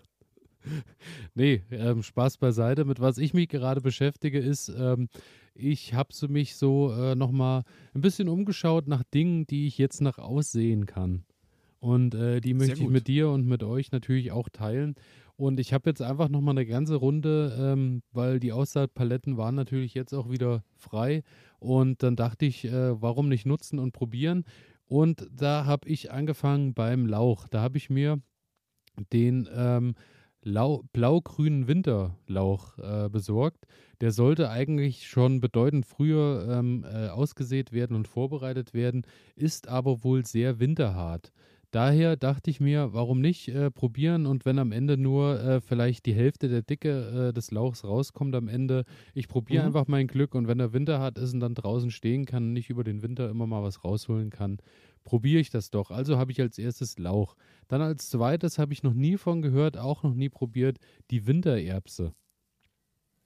Das kenne ich auch nicht. Und äh, Wintererbse Sima heißt die, äh, wird eigentlich auch schon bedeutend früher angesät oder ausgesät und ähm, ja, soll dann über den Winter stehen und dann eben im Frühjahr bereits die ersten Erbsen bringen. Also sprich dann schon im März, April irgendwie dann beginnen und ah, soll okay. dann. Äh, du siehst die jetzt aus? Genau, wächst die, die, jetzt dann auch schon ein bisschen? Die wächst oder? dann jetzt, genau, und äh, ist dann quasi im Frühjahr schon mal die Überbrückung, bis dann im Juni die eigentlichen Erbsen wieder reif okay. werden. Daher dachte ich mir, probiere ich auch aus. Dann Winterblumenkohl Dalton. Wird äh, eigentlich im August ausgesät. Gut, dachte ich mir, Anfang September habe ich den ausgesät. Äh, einfach probieren, was geht. Mal sehen, vielleicht ja. wird der Winter auch nicht so hart und dann wächst auch alles äh, ganz normal und beständig weiter. Das werden wir dann sehen. Der ist dann äh, im März wohl erntereif. Des Weiteren habe ich probiert die Wintermöhre Rote Riese. Eigentlich mhm. äh, auch bereits im Juli Aussaattermin, soll dann schon im November, Anfang Dezember geerntet werden können. Dachte ich mir, gut, äh, wenn es vielleicht keine Riesenmöhren werden, dann werden es vielleicht noch äh, so, so kleinere, schöne kleine Minimöhren, was auch okay wäre für mich, wenn ich die. Habe ich, ein paar, hab ich ein paar gute Tipps für dich, wie man mit Minimöhren ähm, lecker Sachen machen kann. Ja, dann schieß aus der Hüfte einen schnellen Tipp. Einen schnellen Tipp? Ähm, ich habe sie damals so ein bisschen, so ein bisschen getrocknet. Ich meine, ähm, und dann kann man die so ein bisschen, so ein bisschen snacken nebenbei. Das war eine ganz, das war eine ganz schöne Sache, weil ich hatte doch damals so extrem viele ja, ja, Ich erinnere ne? mich, ja. Und genau. Ähm, also da einfach nur der Hinweis nochmal auf den Podcast aus dem letzten Jahr. Ich weiß die Nummer jetzt gerade gar nicht. einfach nochmal durchhören. Richtig, Sind ja da nur 47 Folgen. da gab es auf jeden Fall schon mal das Problem, viele, viele kleine Möhren. Ähm, aber ich finde, Möhren ähm, ist immer gut im Garten. Also einfach super lecker und genau. Lohnt daher, sich. Daher einfach mal, auch da werde ich mal probieren und schauen, was bei rauskommt. Dann habe ich mir noch äh, Winter-Endivien-Salat äh, mhm. besorgt. Der wird jetzt angesät und soll bis Ende des Jahres geerntet werden können. Auch da bin ich gespannt, äh, wie der funktioniert. Außerdem natürlich Feldsalat funktioniert super. Also der mhm. wächst auch schon ordentlich und den habe ich daheim sowohl auf der Terrasse in meinen äh, Holzkisten äh, angesät, wo der ordentlich wächst, sowohl als auch im Beet und da auch, da wächst er auch ordentlich. Also bin ich gespannt und äh, werde ich dann berichten, wie die Ernte ausfällt. Des Weiteren äh, Winterzwiebeln habe ich natürlich auch mir wieder mal besorgt und äh, okay. der Bereich, wo die ähm, Kartoffeln äh, waren und nicht ganz so gut geworden sind, dachte ich mir, gut, ist jetzt alles äh, frei und ist außerhalb vom Garten und äh, da geht auch keine Nacktschnecke dran in der Regel, weil die haben ja immer nicht so Bock auf Knoblauch und Zwiebeln. Daher werde ich da einfach mal mein Glück versuchen und werde dort mal ein paar Reihen Winterzwiebeln stecken im Laufe der Woche. Und äh, natürlich der äh, Knoblauch, von dem hatte ich ja letzte Woche schon mal den Hinweis gegeben, den sollte man sich dann langsam bestellen, dass man den mhm. steckt, weil natürlich der Knoblauch, der jetzt, äh, der Winterknoblauch, den man steckt, ist deutlich aromatischer und deutlich größer als der, den man dann im Frühjahr erst in den Boden bringt. Genau. Und da ist auch schon das nächste, äh, mit was ich mich gerade beschäftige. Ich bin im Garten natürlich immer noch dran und äh, bereite den Boden so ein bisschen vor und grab da ja weiter um und mache und tu. Und da, wo der Knoblauch jetzt im Garten einziehen soll, nämlich neben den Erdbeeren, ähm, da habe ich jetzt angefangen und habe den Boden abgedeckt. Sprich, ich habe äh, dunkle Folie, durch die kein Licht mehr durchkommt, schöne mhm. Plane, schwere Planen äh, auf den Boden gelegt, weil da natürlich überall Unkraut und Co. waren und dort liegt jetzt erstmal die Plane insgesamt dann vier Wochen drauf. Das erwärmt den Boden wieder ein bisschen und äh, tötet natürlich alles, äh, was Beikräuter, Unkräuter und Co. sind ab, was ich dort nicht haben will. Dann wird das Ganze nochmal aufgelockert äh, mit der Hacke und äh, mit der Grabegabel und dann äh, kommt dann da der Knoblauch rein. Genau, das ist so eine Sache, wo ich mich auch gerade mit beschäftige, dass dort dann, ja, das. Zu dem, äh, zu dem Thema gleich nochmal eine Frage. Ja. Ähm, die Plane, die du da verwendest. Ähm, wo bekommst du die her? Was ist das für eine Plane? Ähm, ist das eher wie so eine Art Gummimatte oder wie dick ist sowas? Das ist ähm, eine. Also erstmal die Sache, wo ich die herbekomme. Hm? Ich habe die, äh, woher auch immer, in meiner Gattenhütte. Wie die dorthin okay. gekommen ist, weiß ich nicht. Ob die von meinem Opa noch von damals ist oder von diversen Feierlichkeiten und dann ist die dort irgendwann mal äh, hängen geblieben. Auf okay. jeden Fall ähm, ist das einfach eine schwere äh, Plane, auf der, die auf der einen Seite schwarz ist und auf der anderen Seite silber. Und mhm. ähm, mhm. genau, ich, also somit lichtundurchlässig ist. Und, also wie so eine LKW-Plane? Ja, so, so, so, ähnlich, aber kein Gummi, okay. sondern eher so PVC. Und ähm, ja, und dann lege ich die schwarze Seite nach oben, dass die Sonne noch ein bisschen kommt mhm. und sich das Ganze noch ein bisschen aufwärmt. Ja, genau. Okay. So, Ja, guter, guter Hinweis. Genau so ist es. Und äh, das ist natürlich dann auch wieder eine Sache, die dann auch fürs Frühjahr sich eignet, wenn man die Beete dann wieder vorbereitet, äh, dass man sie erstmal ein bisschen auflockert, das Gröbste schon mal irgendwie ein bisschen probiert wegzunehmen und dann Plane drauf und dann erstmal ruhen lassen und dann geht das los. So ist es. Und ähm, zu guter Letzt, da wo die Zwiebeln und Co. noch hinkommen, habe ich halt auch wieder ein bisschen Kompost eingearbeitet. Ein bisschen Hornspäne, ein bisschen Urgesteinsmehl dass halt immer so ein bisschen Frische im Boden reinkommt, dass der nochmal ein bisschen aufgepäppelt wird, das Bodenleben aktiviert wird und dann geht das los. Das ist das, womit ich mich gerade beschäftige. Sehr gut. Dein Kompost kommt frisch aus dem Garten, Elias? Ähm, nicht frisch aus dem Garten, aktuell kommt er noch aus den ähm, Kompostbehältern am Haus. Da habe ich ja die Schnellkomposter und da Mhm. ist äh, der längste, der da steht, ist jetzt so, äh, der war jetzt so anderthalb Jahre alt. Also der ist Ah, jetzt schön. richtig durchgerottet und ist auch schön dunkel und ist komplett zersetzt. Und da habe ich mir den jetzt rausgeholt. Das ist auch der, mit dem ich dann meinen neu, neu angelegten Kompost im Garten äh, ein bisschen bestückt habe, dass da gleich die Organismen und Co. mit reinkommen. quasi. Genau. Mhm. Und äh, ich denke dann ab dem nächsten Jahr werde ich dann hoffentlich äh, vom Kompost direkt aus dem Garten äh, mit dem Okay. arbeiten können. Aber der braucht jetzt natürlich erstmal noch ein Jahr, dass Ja. er sich erstmal richtig zersetzt. Und Denn genau das ist auch gerade bei mir das Problem. Ähm, ich habe jetzt meine Schnellkomposter in den Garten gestellt und habe damit angefangen und ähm, viel Grasschnitt drinne, weil im Ja, Moment ja. habe ich nicht mehr im Garten. Das ist halt eigentlich nicht optimal, aber gut, wenn nichts anderes da ist, muss man damit leben. Ähm, ja, und es zerfällt jetzt alles und wird, also es ist unglaublich, wie schnell das Gras, der Grasschnitt und sowas dann doch zerfällt und dann hat man nur eine kleine Schicht und ja, jetzt warte ich halt drauf, dass das Ganze dann im nächsten Jahr hoffentlich, vielleicht auch erst im übernächsten Jahr dann verwendet werden kann als ähm, ja, schön Kompost, um das Ganze ein bisschen anzureichern. Ähm, ja, super. Genau so ist es. Und äh, ja, und äh, Grünschnitt, apropos, gut, dass du es ansprichst, vielleicht auch eine Sache, mit der ich mich gerade beschäftige. Ich suche gerade dann nochmal einen Zeitpunkt, an dem der letzte Schnitt, der letzte äh, große Wiesenschnitt dann nochmal kommt, weil Mhm. ähm, ich hatte bisher ja nur erst einmal abgemäht und Ja. es ist jetzt wieder sehr hoch und ähm, zum Heu, zum zweiten Mal Heu machen oder was ähnliches ist es zu spät. Da, da hätte ich wahrscheinlich die letzte Woche oder vor zwei Wochen die Zeit nutzen müssen, Das als es nochmal sein, richtig ja. warm war. Daher werde ich auch nur abmähen, werde schauen. Äh, ich selber habe ja dann, außer dass ich ein bisschen die Hühner und Co. noch versorgt, damit ähm, jetzt keine Tiere, die erstmal, die ich versorgen muss, da werde ich Mhm. nochmal rundfragen, ob jemand noch was braucht. Ansonsten werde ich das dann auch Stück für Stück kompostieren und nach und nach eben verbrauchen. Und dann, ja, schauen wir mal. Genau. Das ist das, Viel mit was Erfolg ich mich damit. gerade beschäftige. Und ähm, damit würde ich sagen, sind wir mit unserer zweiten Kategorie am Ende und steigen Genau. ein in Kategorie 3.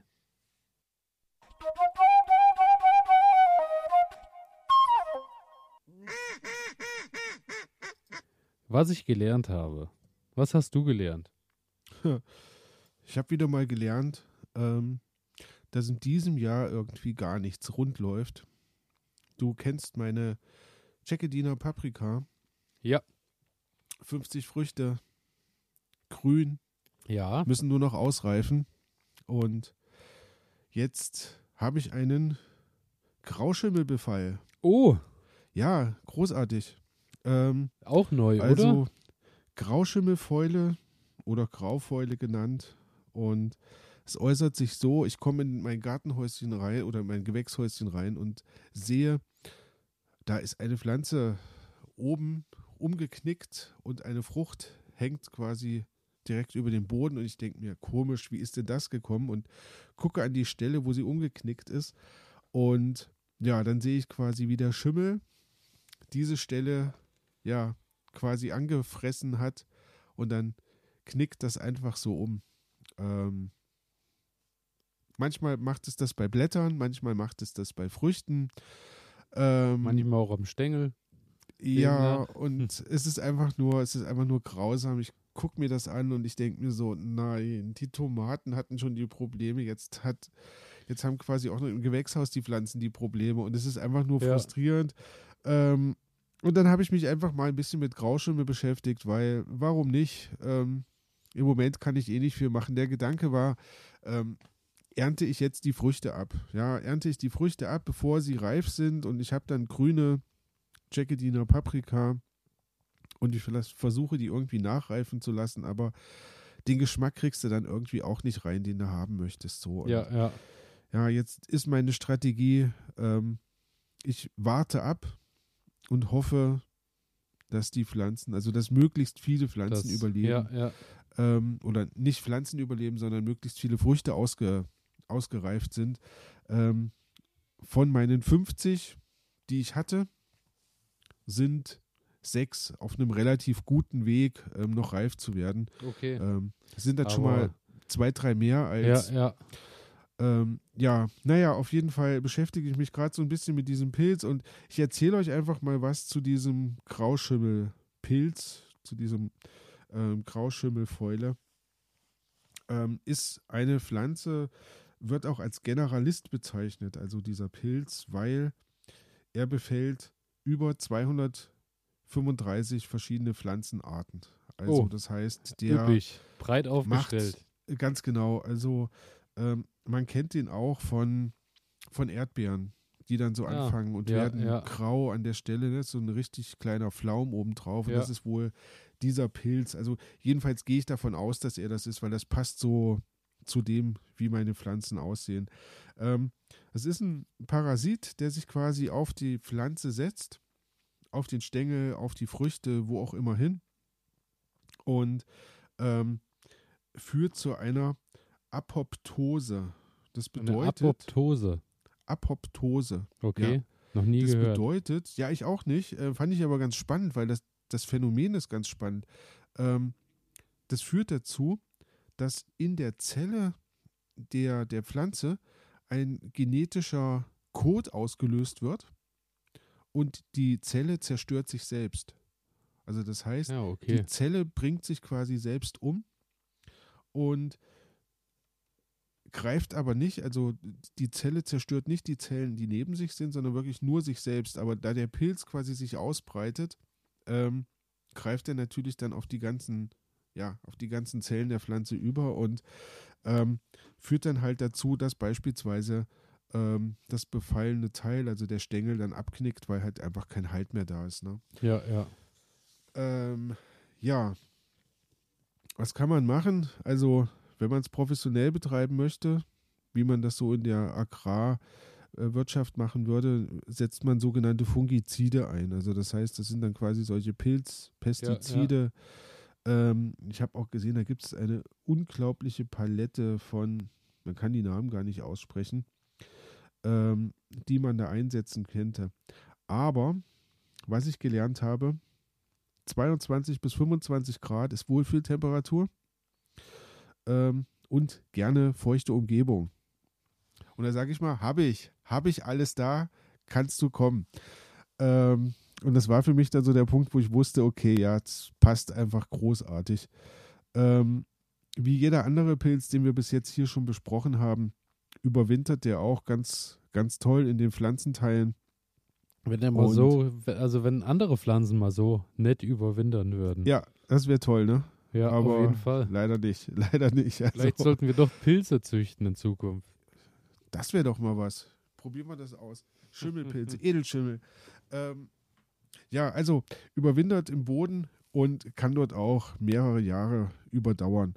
Ähm, die kleinen Sporen, man kennt das ja, Regen, Spritzwasser und sogar Wind reicht aus, um sich das dann quasi im Gewächshaus oder im Garten zu verbreiten und dann hat man den überall. Und er geht halt gerne auf geschwächte, verletzte Pflanzen, die eine geringe Widerstandskraft haben. Und ich hatte dir ja gesagt, Düngung ist bei mir, glaube ich, im Gewächshaus so ein Problem gewesen, weil einige Pflanzen haben ja angefangen und haben die Blüten abgestoßen.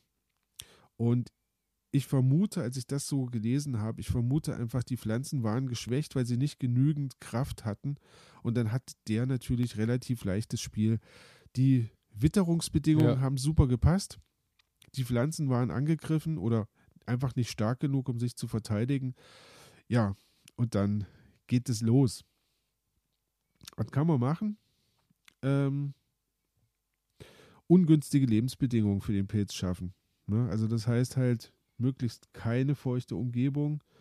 Ähm, Temperaturen also, kann man nicht viel ändern. Ja gut, ich wollte gerade sagen, äh, Feuchtigkeit wegnehmen, Temperatur hoch, sprich Heizgebläse ins Gewächshaus. Wir sind wieder am Anfang Grad. der Sendung genau. angekommen, nicht wahr? Ja. ähm, ja, worauf man wohl noch achten kann, ist so die optimale die optimalen Standorte für die Pflanzen zu finden. Also Ja. das heißt einfach, wo sie sich wohlfühlen, ne? weil dann sind sie stark, dann sind sie widerstandsfähig und dann hat der Pilz halt auch nicht so viele Chancen. Ähm, Mischkultur, gerne mit dem Knoblauch. Du hast es eben schon angesprochen. Ähm, und der Pilz mag wohl auch den Knoblauch nicht so gerne. Also das heißt, das wäre eine Möglichkeit, Knoblauch überall mal dazwischen zu packen. Ähm, ja, man könnte auch darauf achten, weniger anfällige Sorten zu nehmen. Aber das ist für mich jetzt keine Option, weil ich möchte ja genau Du diese. willst ja genau diese Paprika haben. Richtig, ne? Und dann ist das, ist das keine Option. Ähm, luftiger Standort, durchlässiger Boden ist ganz gut, einfach um die Feuchtigkeit zu minimieren, um die Nässe zu minimieren.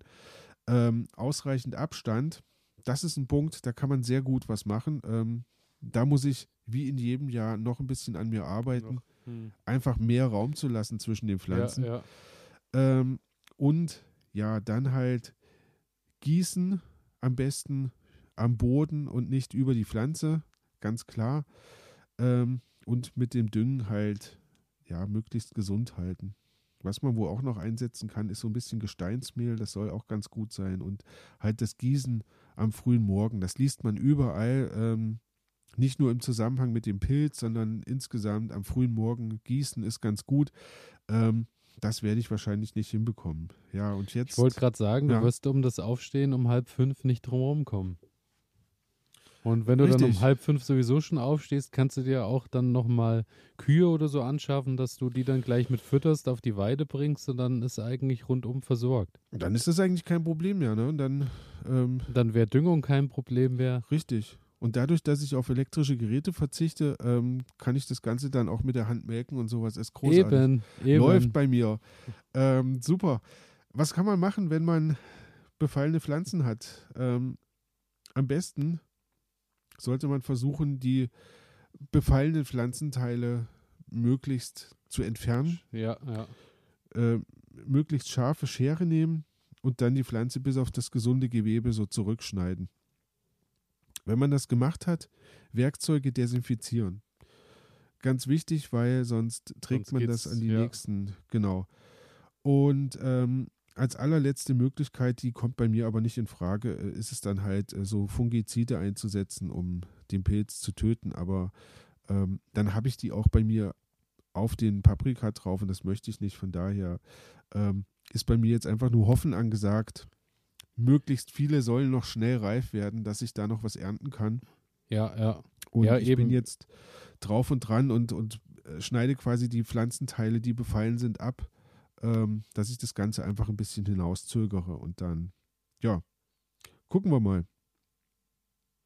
Ja, also äh, wieder mal neue Erkrankungen gefunden und kennenlernen dürfen. Es ist einfach ein tolles Ich Gartenjahr bin für mich. gespannt, was noch Ja. alles kommt. Ich kann mich noch erinnern, als letztes Jahr noch solche ja, Probleme, über die wir heute lachen, mit dem Maulwurf im Gewächshaus und so.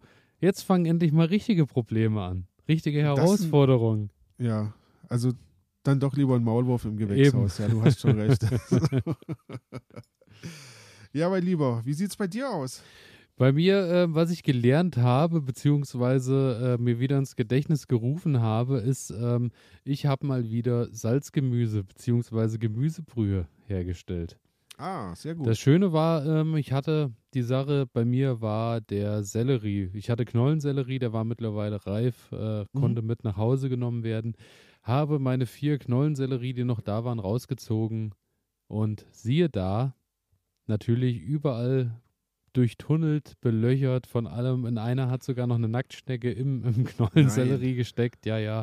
Daher, Knollensellerie war da nicht mehr so viel zu holen. Aber dann dachte ich mir, gut, dann nutze ich halt noch das Blattgrün. Dann habe ich mir das Blattgrün oben runter gesammelt und dann dem waren die Schnecken nicht. Wahrscheinlich ist das zu aromatisch oder, oder ist in Schneckennasen stinkt es zu sehr oder was auch immer. Oder sie haben sich gedacht, komm, wir, der, der will ja immer, dass wir teilen. Also genau, kriegt also der du den das Abfall Grün, dann, genau, Ja. wie die Knolle. Das kann natürlich gut möglich sein. Dann dachte ich, ähm, Pastinake eigentlich natürlich äh, auch schon für den Winter. Aber ich probiere mal rauszuziehen und mal zu schauen, was ist. Habe mir zwei Pastinaken rausgezogen. Mittlerweile äh, dann doch auch, äh, wie schon mal erwähnt, äh, nicht nur noch äh, 30 Zentimeter lang, sondern auch äh, der Umfang wird immer dicker und immer dicker. Also wirklich Riesenwurzeln. ja, super. Also äh, Wahnsinn, wie die dies Jahr, also die scheinen mit diesem feuchten Wetter dieses Jahr wirklich sehr zufrieden und gut umgehen zu können. Dann habe ich mir die noch mitgenommen. Dann habe ich noch ein bisschen äh, Porree, der schon äh, fast äh, komplett auch seine Größe erreicht hat, mitgenommen.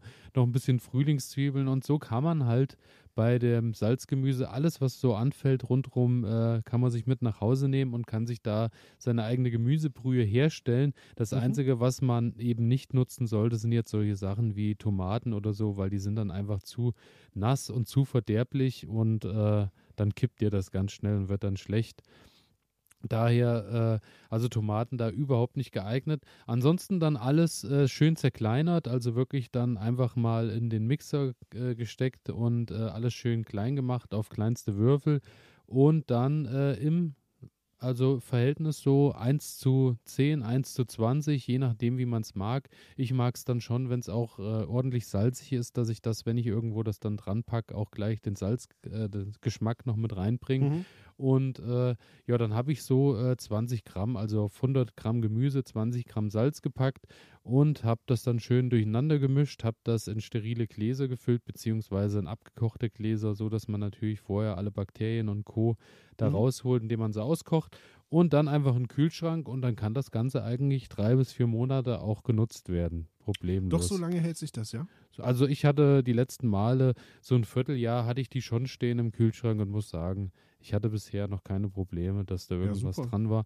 Und halt einfach eine ganz tolle Sache für, äh, man verzicht, kann verzichten auf, ich muss hier so Gläschen haben von Maggi und wie die ganzen Firmen alle heißen, dass ich da ähm, meine Instant-Gemüsebrühe habe. So ist eine frische Sache, ich weiß, was drin ist und ist auch geschmacklich eine ganz andere Hausnummer, muss man Ich einfach denke, sagen. Ich denke, ähm, wenn du, wenn du dieses Salzgemüse nimmst und packst es in, ähm, wie soll ich sagen, so Eiswürfelform Genau, ne? Das und stellst es dann irgendwie in den Kühlschrank oder ins Gefrierfach. ins Gefrierfach dann, ja. ja. Ja. Dann, Dann- kannst du die natürlich ganzjährig dann verwenden, richtig, ohne Frage. richtig.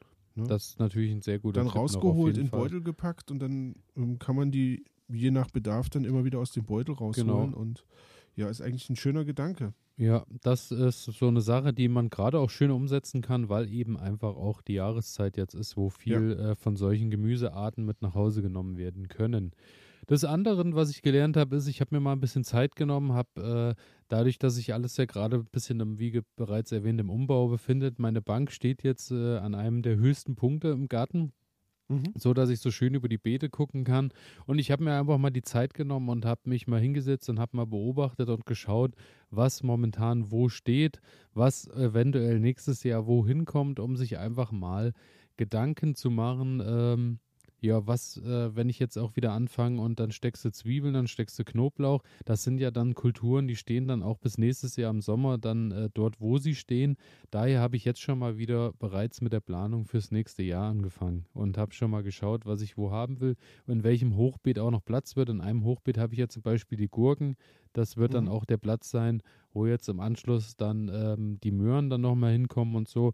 Und so habe ich mich schon mal so ein bisschen mal schlau gemacht, wie äh, das Ganze vonstatten gehen sollte. Was mache ich eigentlich viel zu wenig, dass ich mich eigentlich mal kurz hinsetze und mal kurz durchplane und mir mal Notizen mache, was in nächsten Zeit, äh, was in der nächsten Zeit noch alles ansteht und was ich auch noch bewältigen muss, weil äh, oftmals sind es dann zehn Sachen, die ich anfange und dann äh, werden zwei richtig fertig und der Rest bleibt auf der Strecke. Daher handle ich ein bisschen mehr nach Listen und gucke mir zwischendurch auch an, was passieren muss und passiert ist. Und äh, zu guter Letzt, da wir schon jetzt gerade beim Thema Planung sind, Mhm. werde ich jetzt auch so mal ein bisschen äh, schauen, was man so in Bezug auf äh, den Winter für den Garten und auch für die Umwelt und für die Tiere schon vorbereiten kann und auf dem Schirm haben sollte. Sehr und da habe ich als erstes mal angefangen äh, in, diesem, in dieser Folge und dieser Woche mit dem Winterquartier der Igel. Ah. Und zwar ist es eine Sache, dass ab Mitte äh, Oktober es nämlich so ist, dass das Nahrungsangebot für die Igel knapper wird. Und daher fangen dann die Alttiere an und beginnen ihre Winternester zu bauen. Die Jungigel begeben sich noch weiter hin auf die Jagd, äh, sich weiterhin dick zu füttern, dass sie über den Winter kommen. Mhm. Und ähm, dann die große Frage, aus was besteht denn überhaupt das ideale Winterquartier? Das ideale Quartier ist natürlich Haufen aus Totholz, Reisig, Laub. Sprich, alles, was so in einem unaufgeräumten Garten eigentlich irgendwo rumliegt, wie in meinem, weil äh, bei mir gibt es keinen, es ist irgendwo sauber. Ich habe immer Ecken, wo sich so Astschnitt und so alles, was übers Jahr anfällt, halt irgendwo auftürmt und äh, tut und macht. Und da habe ich bereits schon gesehen, okay, also ich scheine hier und da schon eigentlich optimale Winterquartiere äh, für die Igel geschaffen zu haben. Dort äh, suchen sie dann natürlich irgendwie nach kleinen Erdmulden und Co., dass sie dort äh, Schutz vor der Kälte haben. Und äh, ja, wie gesagt, Reisighaufen und äh, Feldsteine sind da eigentlich wirklich eine schöne Basis. Da kann man mhm. mal schauen, wenn man jetzt ähm, ab Oktober ist das ja, glaube ich, jetzt wieder die Zeit, in der dann auch die Hecken wieder geschnitten werden dürfen, ja. weil äh, dann ja die Zeit der Vogelnistereien vorbei ist. Und da all den Schnitt, den man hat, kann man sich ja dann mal überlegen, ob man den unbedingt irgendwo hinbringen muss, ob man den direkt selbst vernichtet oder ob man den vielleicht auch irgendwo aufsetzt, dass man da Möglichkeiten bringt, äh, dass dort vielleicht auch Igel ihren Winter verbringen können. Des Weiteren ist es so, wie bereits erwähnt, Jungigel sollen sich ja noch ein bisschen Fett füttern, sollen noch ein mhm. bisschen Fettreserven für den Winter kriegen.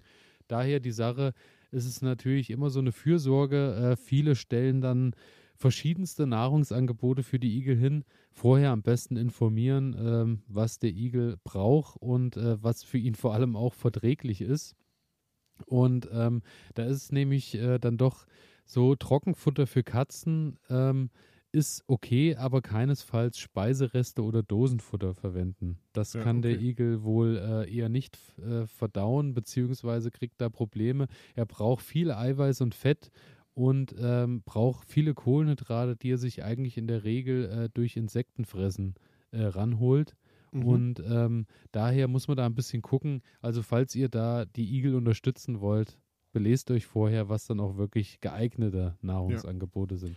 Immer ganz wichtig, weil es gibt da viele, ähm, also man meint es einfach gut ja. und handelt dann falsch und dann hat man den Tieren eigentlich eher Schaden zugeführt, als dass man, als dass man ihn genutzt hat. Ähm, guter Hinweis. Genau so ist es. Und äh, ansonsten äh, ab Mitte November beginnen dann die ersten Igel und legen sich dann in den Schlaf und wachen, wenn alles gut läuft, dann äh, so erst im März oder April wieder auf.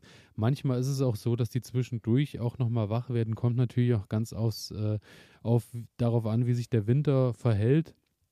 Auch da ist es so, immer ein bisschen schauen, ob es wirklich dann auch was bringt, äh, weil viele Leute dann auch äh, Igel finden, die dann im Dezember noch irgendwo unterwegs sind und die dann mit nach Hause nehmen und die dann auch aus, äh, aus Gutmütigkeit zu Hause irgendwo einquartieren wollen, aber viele Tiere brauchen das dann auch gar nicht. Also auch da schauen, äh, bedarf der Igel die Fürsorge oder braucht er die eigentlich nicht. Genau. Ansonsten, äh, schöne Sache ist auch ein Igelhaus ist auch okay. eine Sache, die ich jetzt äh, nochmal machen werde, indem man einfach so ein Häuschen baut. Da gibt es bei äh, beim Naturschutzbund bei nabu.de auch tolle Anleitungen dazu, mhm. wie man das Ganze einrichtet und machen sollte. Und ähm, das Schöne ist, da kann man ja auch für eine Familie ist das auch eine tolle Sache. Du hast ja oben, kannst du dir einen Deckel machen, dass du da auch gucken kannst, was passiert im Haus. Natürlich ist da eine Sache, bitte nicht einmal die Woche den Deckel abnehmen und äh, den Igel wach machen und ständig nach ihm gucken oder sonst irgendwas. Ein sehr schöner Tipp fand ich, ähm, um zu kontrollieren, ob der Igel äh, eingeht, ausgeht oder was auch immer ist. Man nimmt einfach Sand und streut ihn vor den Eingang vom Igelhaus hm. und dann sieht man natürlich, dann sind Spuren drinne oder sind ja. keine Spuren drinne. Das ist äh, da noch eine schöne Sache. Und ansonsten ist auch auf nabu.de findet ihr da irgendwie tausend Sachen, was man da tun kann, was man lassen sollte und äh, Tipps. Aber ich denke, es geht jetzt so langsam los. Äh, wenn ich nach draußen gucke, es wird früh dunkel.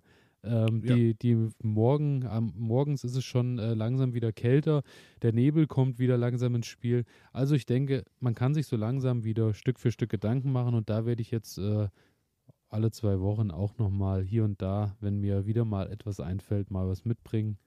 Genau. Der Herbst klopft auf jeden Fall so langsam an. So ist es. Ja. So ist es. Genau, und äh, ja, damit ähm, ist so meine Sache, was ich noch gelernt habe, beziehungsweise was ich auf dem Plan stehen habe, auch schon um. Und äh, ich würde sagen, wir kommen damit in Kategorie 4.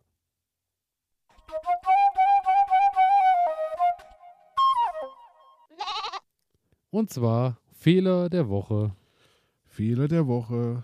Ähm, muss ich sagen, ich habe die ganze Zeit ja schon über Fehler gesprochen. Also, so viele Fehler habe ich jetzt gar nicht mehr zu berichten. Ich habe mir aufgeschrieben, ähm, meine Düngung, mein Düngerverhalten ist problematisch. Ähm, das hat aber nichts mit der Woche zu tun, sondern das hat was mit dem Mit dem ganzen Jahr Jahr. zu tun.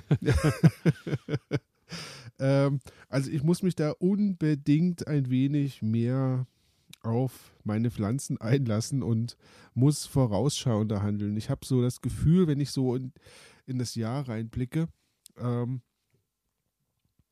die Pflanzen wachsen, alles ist schön und ich denke an alles, aber nicht ans Düngen.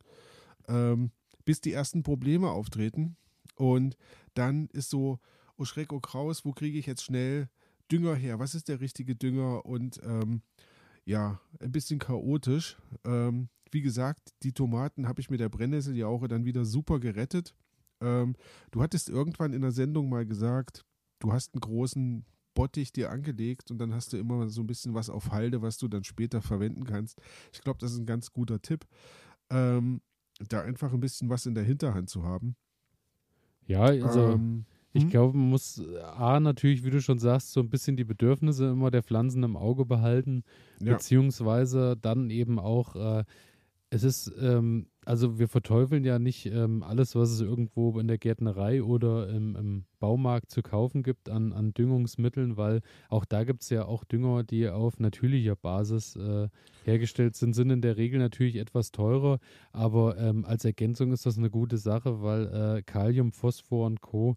holst du halt Ja. ganz schwer auf äh, Dingen wieder rein, die du irgendwo im Garten rumstehen hast. Äh, und für die Schnelle, dass die Wurzeln eben wieder aktiviert werden über die Nährstoffe, denke ich, ähm, wenn man da mal einen Flüssigdünger hier und da äh, einsetzt, auf natürlicher Basis, warum nicht? ich sag mal, das ist halt einfach der Punkt, den man, also wo man sich halt für oder gegen entscheiden muss, ne? Oder, oder irgendwas dazwischen nimmt. Also ähm, ich will da, ich will da nicht, äh, ja, wie soll ich sagen, du entscheidest dich halt dafür, sowas zu nutzen oder dagegen sowas zu nutzen. Mir hat die Brennnesseljauche damals ähm, super gut, ich hätte gar nicht gedacht, dass, dass die Tomatenpflanzen das so gut annehmen, aber das hat richtig gut funktioniert, hat super gut ausgereicht. Ähm, von daher, aber das ist so der Punkt, da muss ich einfach insgesamt an mir arbeiten, ähm, dran zu bleiben und auch so ein bisschen vorausschauend. Ne? Aber ich glaube, das kommt auch erst mit den Jahren. Im Moment Ja. kann ich immer nur beobachten, ähm, weil Überdüngen, haben wir ja heute auch gehört, ähm, ist auch nicht so dolle, weil das macht die Pflanze dann ähm, eigentlich gar nicht so widerstandsfähig, wie sie sein könnte. Ähm, also das heißt einfach so ein bisschen vorausschauen. Okay, meine Tomaten stehen jetzt seit sechs Wochen hier. Der ähm, Boden wird langsam ausgelaugt sein. Jetzt müsste ich mal wieder einen Schuss ähm, Brennnesseljauche oder ich weiß nicht was drauf machen. Ne? Ähm, oder wir hatten ja auch dieses tolle, dieses tolle ähm, ähm, Schafpellets, diese Schafwolle, Ja, die ja. man verwenden kann. Ähm, auch da halt frühzeitig was reinbringen, weil Schafwolle wirkt halt dann nicht jetzt, sondern Schafwolle braucht Genau. dann halt zwei, drei Wochen, Ja, bis die anfängt und ist dann im Boden präsent. Ähm, und da muss man halt einfach ein bisschen, bisschen vorausschauender arbeiten. Ja, und dann natürlich meine Geschichte mit dem Grauschimmelbefall. Auch das ist jetzt ein Fehler. Ähm, naja, der ist halt aufgetreten. Da kann man auch nur bedingt irgendetwas machen, ne? wenn, man, wenn man jetzt nicht sagt, ich baue mir jetzt eine Heizung irgendwo ein oder sowas. Ähm, aber ja, man lernt dazu und es entstehen halt einfach Probleme oder man macht Fehler und dann muss man gucken, wie kann ich das jetzt wieder in irgendeiner Form gerade biegen. Und ja, da bin ich gespannt. Also, das waren meine Fehler der Woche. Also, ich glaube, es gab viel zu lachen über das Fiasko in diesem Jahr. Ja. Genau. Elias, wie sieht es bei dir aus? Bei mir Fehler der Woche auch ähm, kein direkter Fehler äh, aus dem Garten, aber ähm, was mir aufgefallen ist, als ich neulich in den äh, Keller kam, wo so ein bisschen die, die ganzen Sachen gelagert sind, dass es so leicht, äh, es hat so leicht faulig gerochen. Okay. Hab dann ziemlich schnell festgestellt, es kommt aus Kartoffel. einer der Kisten der Kartoffeln, genau. Ja, großartig. Die, Kartoffelfaulen äh, ist einfach nur. Ja, ja, also ich denke, die haben ähm, angefangen zu faulen, weil sie natürlich A, äh, in diesem Jahr auch einiges mitbe mitgebracht haben, einfach von draußen durch die Kraut- und Braunfäule. Ja. Aber auch äh, mein Fehler, den ich mir da eingestehen muss, ist, ähm, ich hatte die halt äh, noch zum großen Teil in den, in den roten äh, in den roten Kisten, diese, mhm. diese Metzgerkisten oder wie auch immer man sie nennt, ähm, ja. wo halt keine Löcher, nichts drin sind und dadurch natürlich auch an denen, die unten liegen, kein Sauerstoff rankommt. Und wenn die dann draußen feucht da irgendwie reingekommen sind und haben vielleicht schon leichte Pilzschädigungen, ist das natürlich optimales Klima, weil ähm, die fangen dann an und faulen und die Luft und Feuchtigkeit kann nirgendwohin entweichen. Und äh, ja, also da definitiv an der Lagerung arbeiten. Das ist so. Dieses Jahr ist halt auch einfach kein Kartoffeljahr von auf von von Stecken bis äh, Lagern. Äh, überall lauern Fehler. Aber das ist Aber halt hallo. so. Und dafür ja. Ich glaube, das ist eh so ein Ding ähm, bei den Kartoffeln. Ich kenne das noch von früher halt relativ häufig ist mein Großvater dann rangegangen und hat die Kartoffeln quasi fortgelesen. Also das heißt, ja, ja ähm, so in die Hand genommen, rumgedreht und dann immer die Faulen dazwischen ausgelesen. Und ähm, also faulige Kartoffeln, ich habe den Geruch äh, bis heute noch in der Nase. Immer weil, wieder ein Traum, ja. Also da kann man ein Autoduftbäumchen mal von machen. Also ja, auf jeden Fall. Ne, Wenn es mal nicht klappt, dann machen Wenn man mal Leute hat, die man gut leiden kann, auch einfach Richtig, mal unter das Sofa legen oder Richtig. so. genau, das war mein Fehler der Woche und damit ähm, sind wir am Ende angekommen. So sieht's und, aus. Ähm, ja, vielen Dank fürs Zuhören. Vielen Dank äh, wieder einmal fürs Einschalten. Vielen Dank fürs Durchhalten bis hierher. Und äh, es würde uns natürlich nach wie vor sehr erfreuen und würde uns sehr, sehr viel helfen, wenn ihr, wo auch immer ihr uns zuhört, auf Abonnieren und Folgen klickt. Das hat natürlich nicht nur den Vorteil für euch, dass ihr keine Sendungen mehr verpasst, sondern auch für uns, dass wir natürlich häufiger gesehen werden, genauso wie das äh, bewerten. Am liebsten natürlich mit positiven 5-Sternen-Bewertungen oder was auch immer es bei eurem Podcast-Portal gibt. Einfach irgendwie anklicken, wir freuen uns. Und das Weitere natürlich, folgt uns auf Instagram und schreibt uns gerne dort oder auch per Mail an elias.garten-ede.de einfach eine Nachricht, was euch gerade auf dem Herzen brennt, was ihr an der aktuellen Folge gut findet, was ihr vielleicht besser haben wollen würdet oder welche Tipps und Erfahrungen ihr gesammelt habt. Schreibt uns einfach, wir freuen uns immer sehr und ähm, ja, damit ähm, sind wir bereits, ich glaube, am Ende des Septembers angekommen oder haben wir noch mhm. eine Folge im September? Man, ich glaube, die, nächst, äh, die Nein, nächste Folge ist der erste Zehnte tatsächlich. Ja, richtig, richtig. Also das heißt, wir hören uns erst im Oktober wieder und da ist ja dann schon Erntedankfest, soweit ich weiß. Genauso ist es, genauso ist es und da starten wir dann wirklich ins Finale, in den Endspurt erstmal der großen Ernte. Ich meine, die Winterernte, da sehen wir, werden wir dies Jahr sehen, was da rauskommt, weil äh, so sieht's aus. das wird das erste Mal werden, dass wir vielleicht auch im Winter was ernten. Ja. Und ja, wir halten euch auf dem Laufenden und äh, zu guter Letzt natürlich noch äh, die Bauernregel für den September. Ohne geht es nicht, natürlich. Und zwar ist eine Sache, die mir jetzt noch nicht so häufig aufgefallen ist, aber vielleicht im Ende September uns noch begleiten wird. Viel Nebel im September über Tal und Höhe bringt im Winter tiefen Schnee. Okay, das werden wir prüfen. Also aktuell sieht es ja noch äh, recht milde aus mit Nebel. Also momentan geht es. Aber noch. Nebel haben wir gut. Also Nebel, ja, aber ist noch recht verhalten. Also hatte ich schon deutlich schlimmere Jahre, glaube ja? ich. Ja, doch. Und ähm, damit lassen wir uns überraschen, was uns äh, Ende September noch bringen wird. Und äh, wir freuen uns aufeinander, wir freuen uns aufs Hören im Oktober und wünschen euch eine tolle Zeit, viel Spaß beim Ernten, viel Spaß beim Spätsommer und ja, beziehungsweise gut kommt gehen. gut in den Herbst. Und wir hören uns im Oktober. Bis dann. Viel Spaß beim Gärtnern. Ciao. Tschüss.